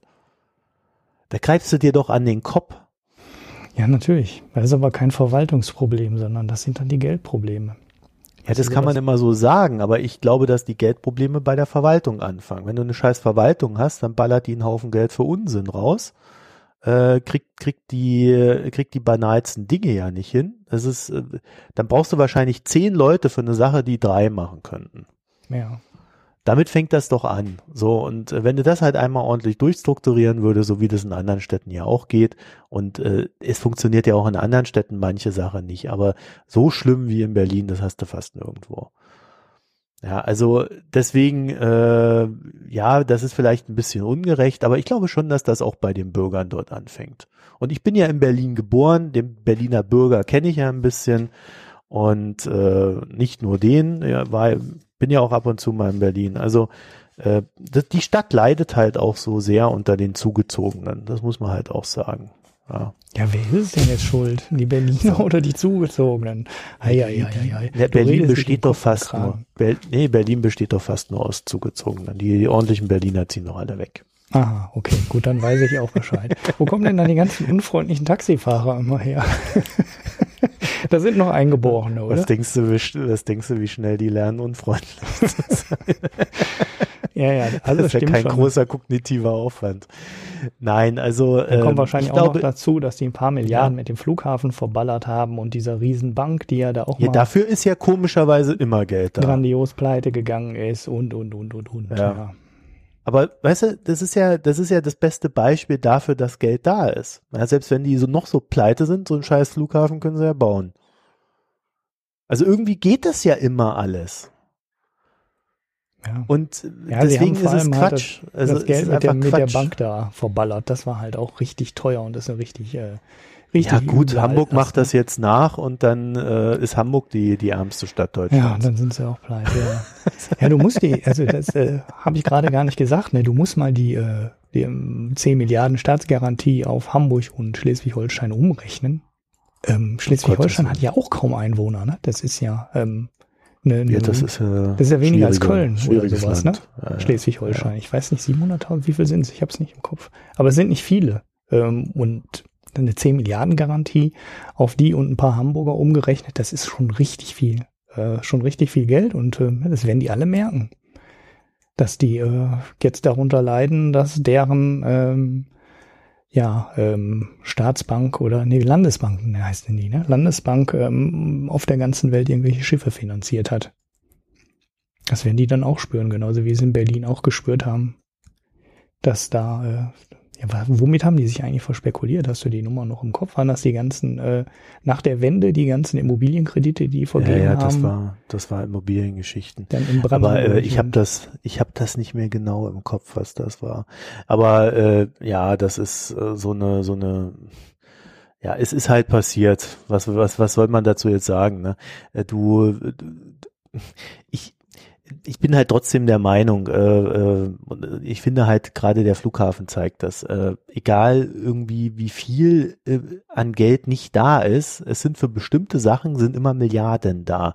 Und da reden wir dann gar nicht so sehr über die Banken, sondern äh, für so Großprojekte sind immer Millionen und Milliarden da. Ich meine, in Stuttgart, das äh, S21, der wird ja dann auch irgendwann mal 10 Milliarden gekostet haben oder noch mehr. Äh, also das, ich finde, das zeigt, dass, dass einfach nur der Wille für die kleinen Sachen fehlt. Und meine These wäre ja, dass wir mit vielen kleinen Sachen, die wir gut machen, ähm, durchaus eine prosperierende Wirtschaft erzeugen können. Ja, wenn du halt äh, die Aufträge nicht an den vergibst, der billig ist, sondern der, der es ordentlich macht. Ja, es gibt ja diese, diese absurden Regelungen, du musst mal den billigsten nehmen, aber eigentlich willst du ja den nehmen, der es am besten macht und einen ordentlichen Preis hat. Äh, dann, dann erzeugst du äh, halt vielleicht nicht die großen äh, Betriebe, die dann äh, in der globalen Weltwirtschaft gegen den Chinesen antreten und sonst was, sondern äh, du hast dann vielleicht kleinere Sachen, die aber dieses Land am Laufen halten. Ja, und mich, mich kotzen halt so Städte wie Berlin an, weil die dem genau entgegenarbeiten. Ja, also es ist ja nicht nur so, dass die da mit, ihr, mit ihrer Bank Scheiße bauen und mit dem Flughafen, sondern dadurch, dass sie ihre Stadt nicht im Griff kriegen, ähm, versauen sie halt auch äh, viel wirtschaftliche Prosperität. Ja, die, die Verwaltung in Berlin ist ein richtiger, richtiger Bremsklotz. Also kann man nicht anders sagen. Wenn man da schaut, wie. Äh, ja, versuch mal nach Berlin zu ziehen. Ja, das wollte ich gerade sagen, wie lange man da braucht, um einen Termin zu bekommen. Da gibt es Leute, die ja. wohnen seit drei oder vier Monaten in Berlin und haben noch nie geschafft, einen Termin beim Bürgeramt zu kriegen, um sich umzumelden. Und äh, es gibt schon andere Städte, die sind auch pleite. Also ich wohne in einer und da kann ich hingehen morgens und äh, mir eine Nummer ziehen. Ähm, dann sind drei Leute vor mir und äh, drei Zimmer ähm, bearbeiten dann die Nummer. Das heißt, ich warte fünf Minuten und dann kann ich den Antrag für meinen neuen Personalausweis da abgeben oder für eine Ummeldung abgeben. Und äh, das geht auch in einer Stadt, die kein Geld hat. Man muss es halt ja, wollen. Und vor allen Dingen, und was vor allen Dingen auch geht, ist, dass Städte, die komplett pleite sind, einfach sagen, okay, machen wir Schuldenschnitt. Ja. Naja gut, das will ja, ja nicht. Die Amis machen das. das ja nie, ja. Ja, die Amis machen das mit ihren, mit ihren Staaten. Wenn da einer ein Problem hat oder eine Stadt, gibt es halt einen Schuldenschnitt, fertig. Ja, haben die in Detroit auch gemacht, ne? Ja, also wieso geht das nicht? Ja, das behaupten immer die Deutschen, die da so ganz sind, wir müssen zurück. Äh, aber es geht natürlich, wenn man immer kommuniziert, es geht nicht, dann ist es schwierig, es irgendwann zu machen, weil man dann sonst was kaputt macht in der Psyche der Leute. Aber äh, wenn man damit offen umgeht und von Anfang an sagt, das sind halt Risiken fertig, dann geht sowas. Aber dann hast du natürlich nicht mehr in jeder Stadt äh, irgendwie ein Prozent Zinsen, wie es zurzeit gerade ist. Hm. Ja, sondern dann werden halt auch andere Zinsen aufgerufen. Ja, also äh, nichts gegen Berlin, aber äh, was was da läuft, das ist das ist so so krank. Ja, ich finde das wirklich krank. Und dass die Leute das mitmachen, dass dann immer noch die SPD gewählt wird. Dass sie immer noch, dass die jetzt wieder einen Regierungsbürger, einen regierenden Bürgermeister stellt. Das, das, das entzieht sich meinem, äh, meinem Verständnis. Ich glaube aber auch, dass äh, durch, durch so eine Scheiße halt auch irgendwann eine AfD entstehen muss, die halt einfach so diesem, die, dieser Wut der Leute, die da, die da nicht mehr mitmachen, äh, dann auch einfach Aus, Ausdruck verleiht, verleiht. Weil alle anderen machen es ja nicht. Ja, ja, und die können sich eigentlich nur, ähm, wie soll ich sagen, selbst entzaubern, indem sie dann irgendwann auch mal an der Regierung sind und das auch nicht in den Griff kriegen. Das Schlimmste, ja, oder was ja passieren könnte, ist, wenn sie es in den Griff kriegen. Ne? Also stell dir das mal vor. Ja. Das, das ja, aber dann würden sie Desaster. anders, dann wird, dann würde es sofort eine andere Partei werden. Weil dann sitzen nicht mehr die Leute, die diffuses Zeugs plappern. Ich meine, ja, die gut, Petri hat doch diese ja. Woche rausgehauen, äh, ja, die Renten müssen ganz stark gekürzt werden. das ist das, was der Deutsche hören will. Eine alternde Gesellschaft will hören, dass, dass die Renten gekürzt werden müssen. Mhm. ich sage, also die, die müssen ja nur weiter so machen. Die, die, die äh, demontieren sich selber. Ja, aber ich glaube, Leute, die dann wirklich was bewegen würden, die würden halt nicht so einen Scheiß labern. Ich glaube, das irgendwie ist das so. Hoffnung. naja, Hoffnung so jetzt haben wir, glaube ich, genug auf Berlin rumgehackt. Ja. Äh, jetzt habe ich, jetzt habe ich mir schon so viele Hörer verkrault hier. Ich naja, nehme alles so auf. So viele mich. Hörer aus der Berliner Verwaltung werden wir wohl nicht haben. Und Vielleicht haben wir viele Berliner, die die Berliner Verwaltung geil finden. Nee, das glaube ich nicht. Also ich kenne das kenne ich nicht. Ich, also alle, die in Berlin wohnen und äh, die mm, twittern jeden dritten Tag ungefähr darüber, wie unfähig die Verwaltung ist und dass da nichts funktioniert. Dass die Schulen Ja, und das sind die. Arschgeigen, die trotzdem die SPD wählen. Die das ist doch die Bürgerämter Nicht Wahrheit. funktionieren und der Flughafen nicht funktioniert und der Nahverkehr nicht funktioniert und so. Ja, ja. Das ist, äh, man, Twitter ist kein guter Ratgeber bei sowas. nee, ist es auch nicht, aber wenn man selber mal da war, ähm, wird der Eindruck leider bestätigt. naja, es gibt gutes Essen in Berlin. Ja, äh, kommen wir zum Hörerfeedback. Hatten wir denn Hörerfeedback? Nee, Von- keiner hat auf unseren letzten Beitrag irgendwas gesagt. Nein, es gab nicht ein einziges Feedback zu dem Interview. Wir wüssten mal gerne, was da, was ihr davon haltet. Wahrscheinlich hat es keiner gehört, weil es alle langweilig fanden. Wer weiß. Ja, oder, oder äh, wenn wir nicht explizit sagen, wir wollen was von euch hören, dann hat keiner Bock, irgendwas zu schreiben. Ja, aber sagen wir doch. Haben wir doch bestimmt auch das gesagt? Ich glaube, ich habe es letztes Mal vergessen, am Ende da noch irgendwas Ja, zu sagen. hm. Naja, jedenfalls danke Tobias für die Spende. Das haben wir noch äh, auf dem Schirm. Auf Patreon gab es heute auch eine, ne? Von, Ah, auf äh, Patreon. warte auch. mal, äh, von Burkhardt hieß er, glaube ich. Lalalala. Ah, habe ich schon wegsortiert, Mist. Naja, danke, Burkhard. Burkhard? Ja, ja, ich glaube, so, ne? glaub, das Gut. war, war der Name. Ja, dann auch noch ein Danke dorthin. Und dann äh, noch die kleine Ankündigung, dass unsere nächste Folge wohl erst in fünf Wochen kommt. Ja, du bist im Urlaub. Ja, ganzen Oktober. Den ganzen Dann am- Oktober. Weit weg. Bin dann, also die nächste Aufnahme werden wir dann am 1. November höchstwahrscheinlich machen. Ja. Wäre mal gespannt, ob wir das wirklich hinkriegen. Ich vermute mal eher, das wird dann so auf 3., 4. November hinauslaufen. Ich, ich Ja. guck mal, ob ich vielleicht was mache in deinem Urlaub. Ja, fände ich gut mit dem André. Das war ja ohnehin so die, mein Wunsch. Ja. Ich habe noch eine zweite Idee. Also zwei Themen hätte ich mal gerne, die ich immer so im größeren Stile mache, aber die wir noch nie so richtig gemacht haben. Mit dem André Mhm. könnte ich was machen mit Konjunktur und Konjunkturzyklus und so. Da kann man, glaube ich, eine ganze Menge erklären. Und was mir ja schon immer unter den Fingern brennt als Mhm. Thema, ist die Energiewende. Ne? Da Ja, genau. habe ich auch einen in, äh, im Visier, der weiß aber noch nichts davon. Hör, hört der zu? Äh, ich glaube nicht. Der soll mal gefälligst eine Folge hören und der kommt ja aus der, der kommt aus der Branche und äh, Ist aber nicht der auch- Lost Gen, oder? Doch, doch, den meine ich. Ja, der hört auch ab und zu mal zu. Ja, der, der folgt auf jeden Fall auf Twitter. Mit und, dem wollte ich auch mal einen Podcast machen und dann hat er ja gesagt und sich nie wieder gemeldet. Oh. Ja, also auf jeden Fall könnte man mit dem was zu, zu, äh, äh, zur Energiewende mal so machen. Mal so ein paar Sachen erklären. Ja, der ist da fit, der war ja mal Energietrader. Ach, ist das nicht mehr?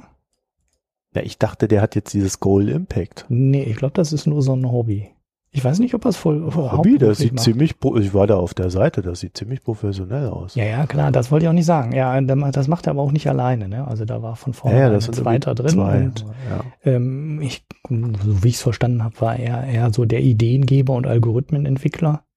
Ähm, macht das aber, glaube ich, nicht hauptberuflich. Das war, so. glaube ich, die Aufgabe des anderen, der das hauptberuflich Naja, also macht. er ist jedenfalls noch gut informiert in Energiesachen und das wäre tatsächlich ein guter Ansprechpartner. Vor allen Dingen würde man, äh, also ich finde ja, wenn wir so diese, diese Gespräche machen und diese Interviews, dann sollten wir uns auch immer so Leute suchen, die nicht jeder nimmt. Ja, Ja, also ich brauche jetzt nicht nochmal von der Kempfert äh, das zehnte Gespräch darüber, wie böse die Welt im Energiesektor ist. die kann wahrscheinlich auch gar nicht mehr normal reden, weißt du, so wie wir reden, also wie normale Menschen reden, Reden ähm, sondern die normal? ist wahrscheinlich so auf äh, Tagesschau-kompatible ähm, ja, ähm, Statements gedrillt, äh, dass sie wahrscheinlich gar kein vernünftiges Interview mehr führen, also kein Gespräch mehr führen kann, so wie wir es machen, sondern immer in Ach Interviews. doch, ich glaube, das kann die. Ja, Die meinst kommt ja auch aus Oldenburg, ne? Ach so, okay, dann nehme ich alles zurück. Ja, ja, dann ist sie natürlich äh, sehr äh, mit beiden. Aus der funktionierenden Provinz und ist jetzt, glaube ich, in Berlin und die Lage der Nation hatte sie zweimal drin.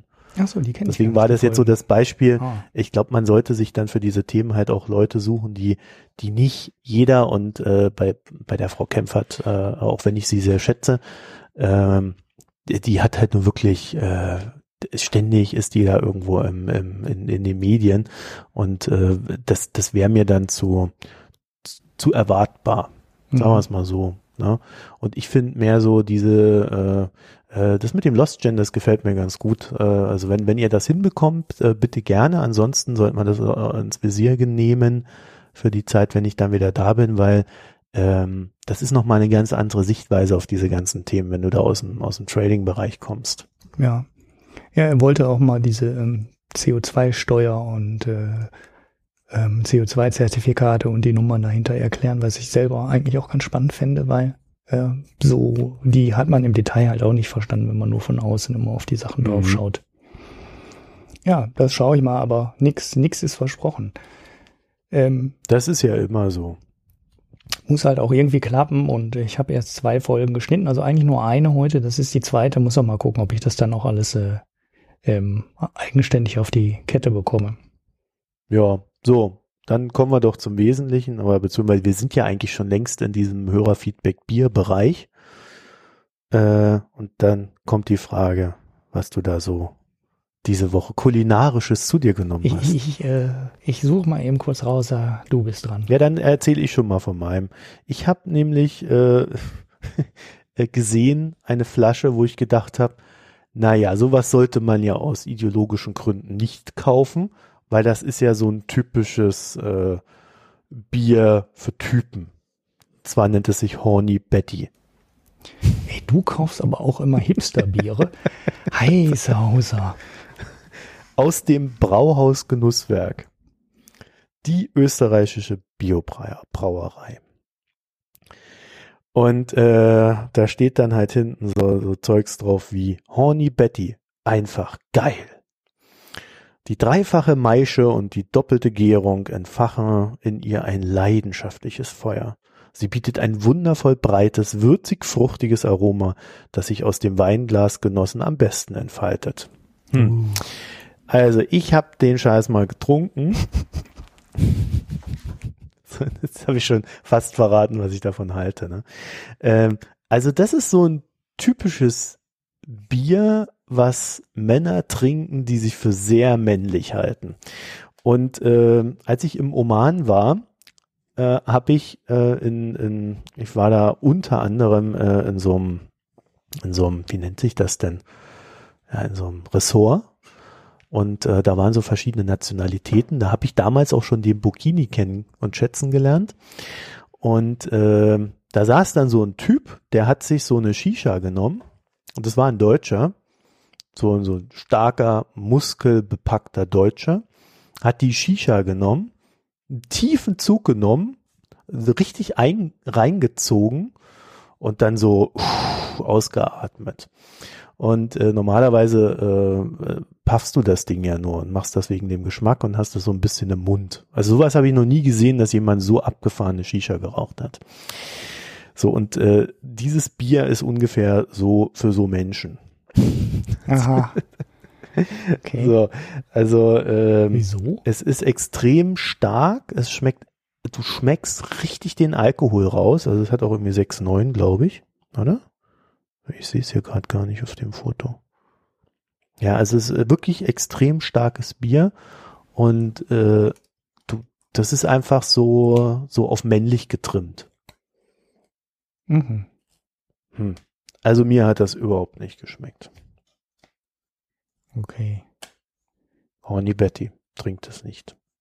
Trinkt es nicht. Außer ich ihr- hätte es bei dem Namen so. auch schon nicht gekauft. Also äh, geht, ich habe es ja extra gekauft. dem geht ja gar nicht. Also wenn äh, auf dem Ja, eben.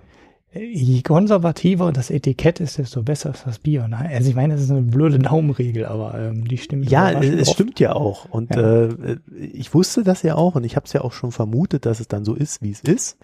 Äh, aber man muss es ja trotzdem probiert haben, um es sagen zu können. Außerdem finde ich, ist es dann ganz gut, um hier mal darüber zu reden. Ja.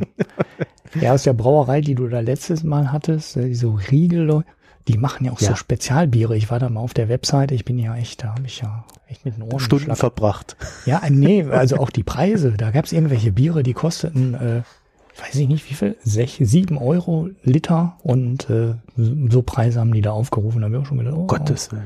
ambitionierte Preise. So, ich habe mein Bier wiedergefunden. Ich habe noch ein zweites, das finde ich aber gerade nicht wieder. Mhm. Ähm, das war von Kloster Scheiern Klosterexport Dunkel. Ähm, ein dunkles aus der Benedikt Benediktinerabtei. Ich bin ja so ein richtiger Fan von so. Mönchen? Nee, äh, zum Heiligen Kreuze in Scheiern, Bayern. Was?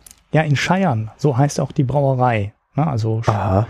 ähm, Benediktinerabtei zum Heiligen Kreuz in Scheiern und das Bier heißt halt äh, Scheiern Export Dunkel. Ja, halt ein dunkles, sehr malzig, sü süßlich schon fast, obwohl es ein normal starkes Bier ist und äh, nicht irgendwie so ein Malzbier ist, so ein dunkles Bier ist. Schon ganz gut, aber ich würde da nicht für töten. so, so, ich will, Das hoffe ich doch. ich würde mal so, ich würde dir mal so, so solide sieben oder acht von zehn Punkten geben. Also ähm, kann man mal. Oh, haben wir jetzt ein, ein Bewertung. Ja, ich sag mal, ey, was soll ich sagen? Es ist ein gutes Bier, aber ähm, Hm. äh, kein sehr gutes. Wenn man mal ein sehr gutes haben will, ich, ohne dass ich es getrunken habe, ähm, Met? Welten, also ohne dass ich es jetzt aktuell in der letzten Woche getrunken habe, Weltenburger Barock Dunkel. Das ist, Weltenburger. ja, ist auch wieder ein Kloster. Ich weiß auch nicht, irgendwie die Mönche und Bier, das ist irgendwie eine Kombination, ja, das überzeugt mich sofort immer, wenn ein Mönch auf dem, äh, wenn auch ein Mönch äh, auf dem Bier ist, also bis auf Franziskaner Weizen, das ist eher so ein Durchschnittsbier, aber Klosterbrauerei Weltenburger und davon das Barock Dunkel. Das ist, äh, das ist neun, neun Punkte, würde ich dem mal geben, nur mal um das mal einzuordnen, vielleicht zehn sogar. Wenn ich das zweite trinke, dann gebe ich dem zehn. Das ist Ähm, alles eine Frage der Menge. ja, ja, genau. Also, aber es fängt auch beim ersten schon mit neun an. Das ist ein sehr leckeres, Mhm. sehr leckeres Bier und das, äh, wenn man das bekommt, dann braucht man eigentlich dieses äh, Schleiern nicht, weil es nicht so gut ist und äh, preislich äh, gibt es auch keinen Grund, das hier zu kaufen. Ich weiß nicht, ob es in Bayern anders ist, aber ähm, hier tun sich die nicht. Da zahlt man halt einen, einen Euro, Euro 20 oder so für eine Flasche. Und äh, dann kann man direkt das Barock Dunkel nehmen, weil das ist, wenn man auf ähm, dunkles Bier trinkt, äh, gerne dunkles Bier trinkt, ist es äh, ein sehr, sehr gutes Bier. Gut, dann haben wir es geschafft für diese Woche. Wie gesagt, jetzt dann erstmal eine kleine Pause und äh, dann melden wir uns wieder. Und äh, wäre schön, wenn ihr uns vielleicht derweil noch so ein paar Themenwünsche schickt oder äh, noch so ein paar Anregungen, wie wir uns hier weiterentwickeln können. Ich finde das gerade ganz schön, dass wir auch so ein paar neue Sachen machen. Und das mit der Deutschen Bank, das war jetzt, wie gesagt, heute auch recht äh, spontan auf mehrfachen Wunsch auf Twitter. Also äh, wir versuchen das tatsächlich dann auch immer so zu berücksichtigen. Ansonsten, äh, wie immer, bitte gerne äh, auf iTunes äh, und sonstigen Portalen, je nachdem, wo ihr da seid, äh, den Podcast äh, bewerten, Kritik oder halt eben auch positiv bewerten. Und äh, auf unserer Website und in den Show Notes findet ihr noch die Möglichkeiten, wie ihr uns unterstützen könnt, so dass wir dann hier auch uns weiterentwickeln und das Angebot ausbauen können. Und vor allen Dingen, dass es für alle frei bleibt. So, das war's. Nee, noch nicht. Oder Ich habe noch eins. Noch ja, nicht? ich hab Ach, noch den eins. Pick haben wir ja vergessen. Ja, nee, den Wir Pick meine ich immer gar die nicht. Picks am Ende. Ich habe noch was anderes. Ähm, Was denn? ähm, am 14. Oktober wird der Finanzblock Award verliehen und wir sind ja bekanntlich äh, einer der äh, zehn Der letzten. Ähm, Und ich bin an dem Abend im, in Hamburg. Und ich bin am nächsten Tag auch noch da. Was heißt, wenn jemand Lust hat, äh, sich mit mir zu treffen, mir Hamburg zu zeigen, äh, mit mir zu frühstücken oder irgendwas anderes, am 15. Oktober bin ich in Hamburg.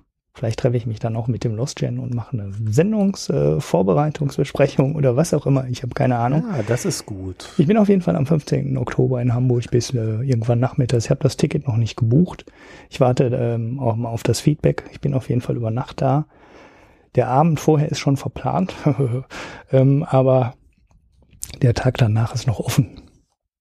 Ja, Hamburg ist ja sehr schön. Ich kann das nur empfehlen. Vor allen Dingen so die Speicher, äh, Speicherstadt. Äh, da gibt's ja viel zu sehen, wenn du dir was angucken willst. Und ansonsten äh, hat das ja auch kulinarisch so ein paar Höhepunkte. Ja, gut, da werde ich wahrscheinlich dann nicht so kommen. Mal gucken, vielleicht. Frag mal den. Christoph Kappes, was mit Essen kennt er sich sehr gut aus. Ja, ja, äh, mit dem hatte ich mich, hatte mich fast schon mal getroffen, als ich letzte Mal in Hamburg war. Aber äh, da hatte ich mein Handy dann doch aus und war schon irgendwo essen und hat er mich irgendwo nach äh, in die Nähe der Sternschanze da irgendwo in ein Restaurant oder in ein Lokal eingeladen oder Ja, meinte, er könnte da noch schnell hinkommen, aber das habe ich dann irgendwie erst nachts um halb eins gesehen, als ich wieder im Hotel war und naja gut, da war es zu spät. Naja, also, äh, Pick, Pick. Haben wir noch einen Pick? Hast du einen Pick? Nö, ich habe jetzt nichts vorbereitet. Wir Ich habe meinen vergessen. Wir sind auch so weit hier Die Sendung ja. schon wieder so lang, dass. Äh, Ach so, ja, brauchen. doch. Ähm, ich habe, äh, äh, äh das stelle ich dir noch rein. Ich habe so ein, äh, ich habe ja letztes Mal äh, oder vorletztes Mal George Pecker empfohlen gehabt, dieses Buch. Und äh, habe jetzt entdeckt, dass George Pecker im äh, New Yorker einen Artikel äh, geschrieben hat, der sich mit Merkel befasst. Das ist allerdings von 2000, Ende Dezember 2014, glaube ich. Äh, in dem Artikel steht eigentlich nicht wirklich etwas Neues drin. Ich habe dann aber, als ich das so gelesen habe, und deswegen äh, gebe ich dir dann auch nochmal den Link, äh, zum Verlinken, habe ich dann noch so mal so ein paar Aspekte gesehen, wo, wo man nochmal neu über Merkel nachdenken konnte, auch was so die, die äh, Finanzkrise betrifft. Mhm. Ja, wo, wo nochmal so ein paar Aspekte waren, wo ich gesagt habe, ja, also eigentlich so der ich habe das dann, äh, ich, ich nutze ja immer Pocket ne, äh, für meine Artikel und äh, da mache ich dann auch immer diese Empfehlungen, die ich dann auch auf Twitter und auf, auf Facebook stelle, äh, um das nochmal so ein bisschen zu erläutern, warum, warum ich das ganz interessant finde. Und ähm, also ich fand wirklich so dieser, dieser Aspekt Finanzkrise, äh, da hat Merkel, glaube ich, den ersten Fehler gemacht, der uns dann auch später die AfD eingebrockt hat. Also gut, natürlich fing das mit Sarrazin an aber das korrespondierte ja auch so ein bisschen, äh, erst Finanzkrise, dann Sarrazin, äh, nämlich als sie die Griechen so ein bisschen äh, als die schlechteren Europäer und die schlechteren, ja, also einfach, einfach so dieses gute, gute Ausländer, böse Ausländer Spiel, bloß halt innerhalb der EU. Und äh, ich glaube, das war so auch so ein bisschen Startschuss für die neue Rechte. Deswegen, äh, also wenn ihr Lust habt, das ist sehr lang, aber äh, vor allem so die zweite Hälfte. Da, ich fand, da kann man nochmal neu über Merkel nachdenken. Wenn ihr also Lust habt, guckt da rein. So. Jo. Und dann schönen Tag, schönen Abend, gute Zeit, bis bald. Jo, dir einen schönen Urlaub. Ciao. Dankeschön. Tschüss.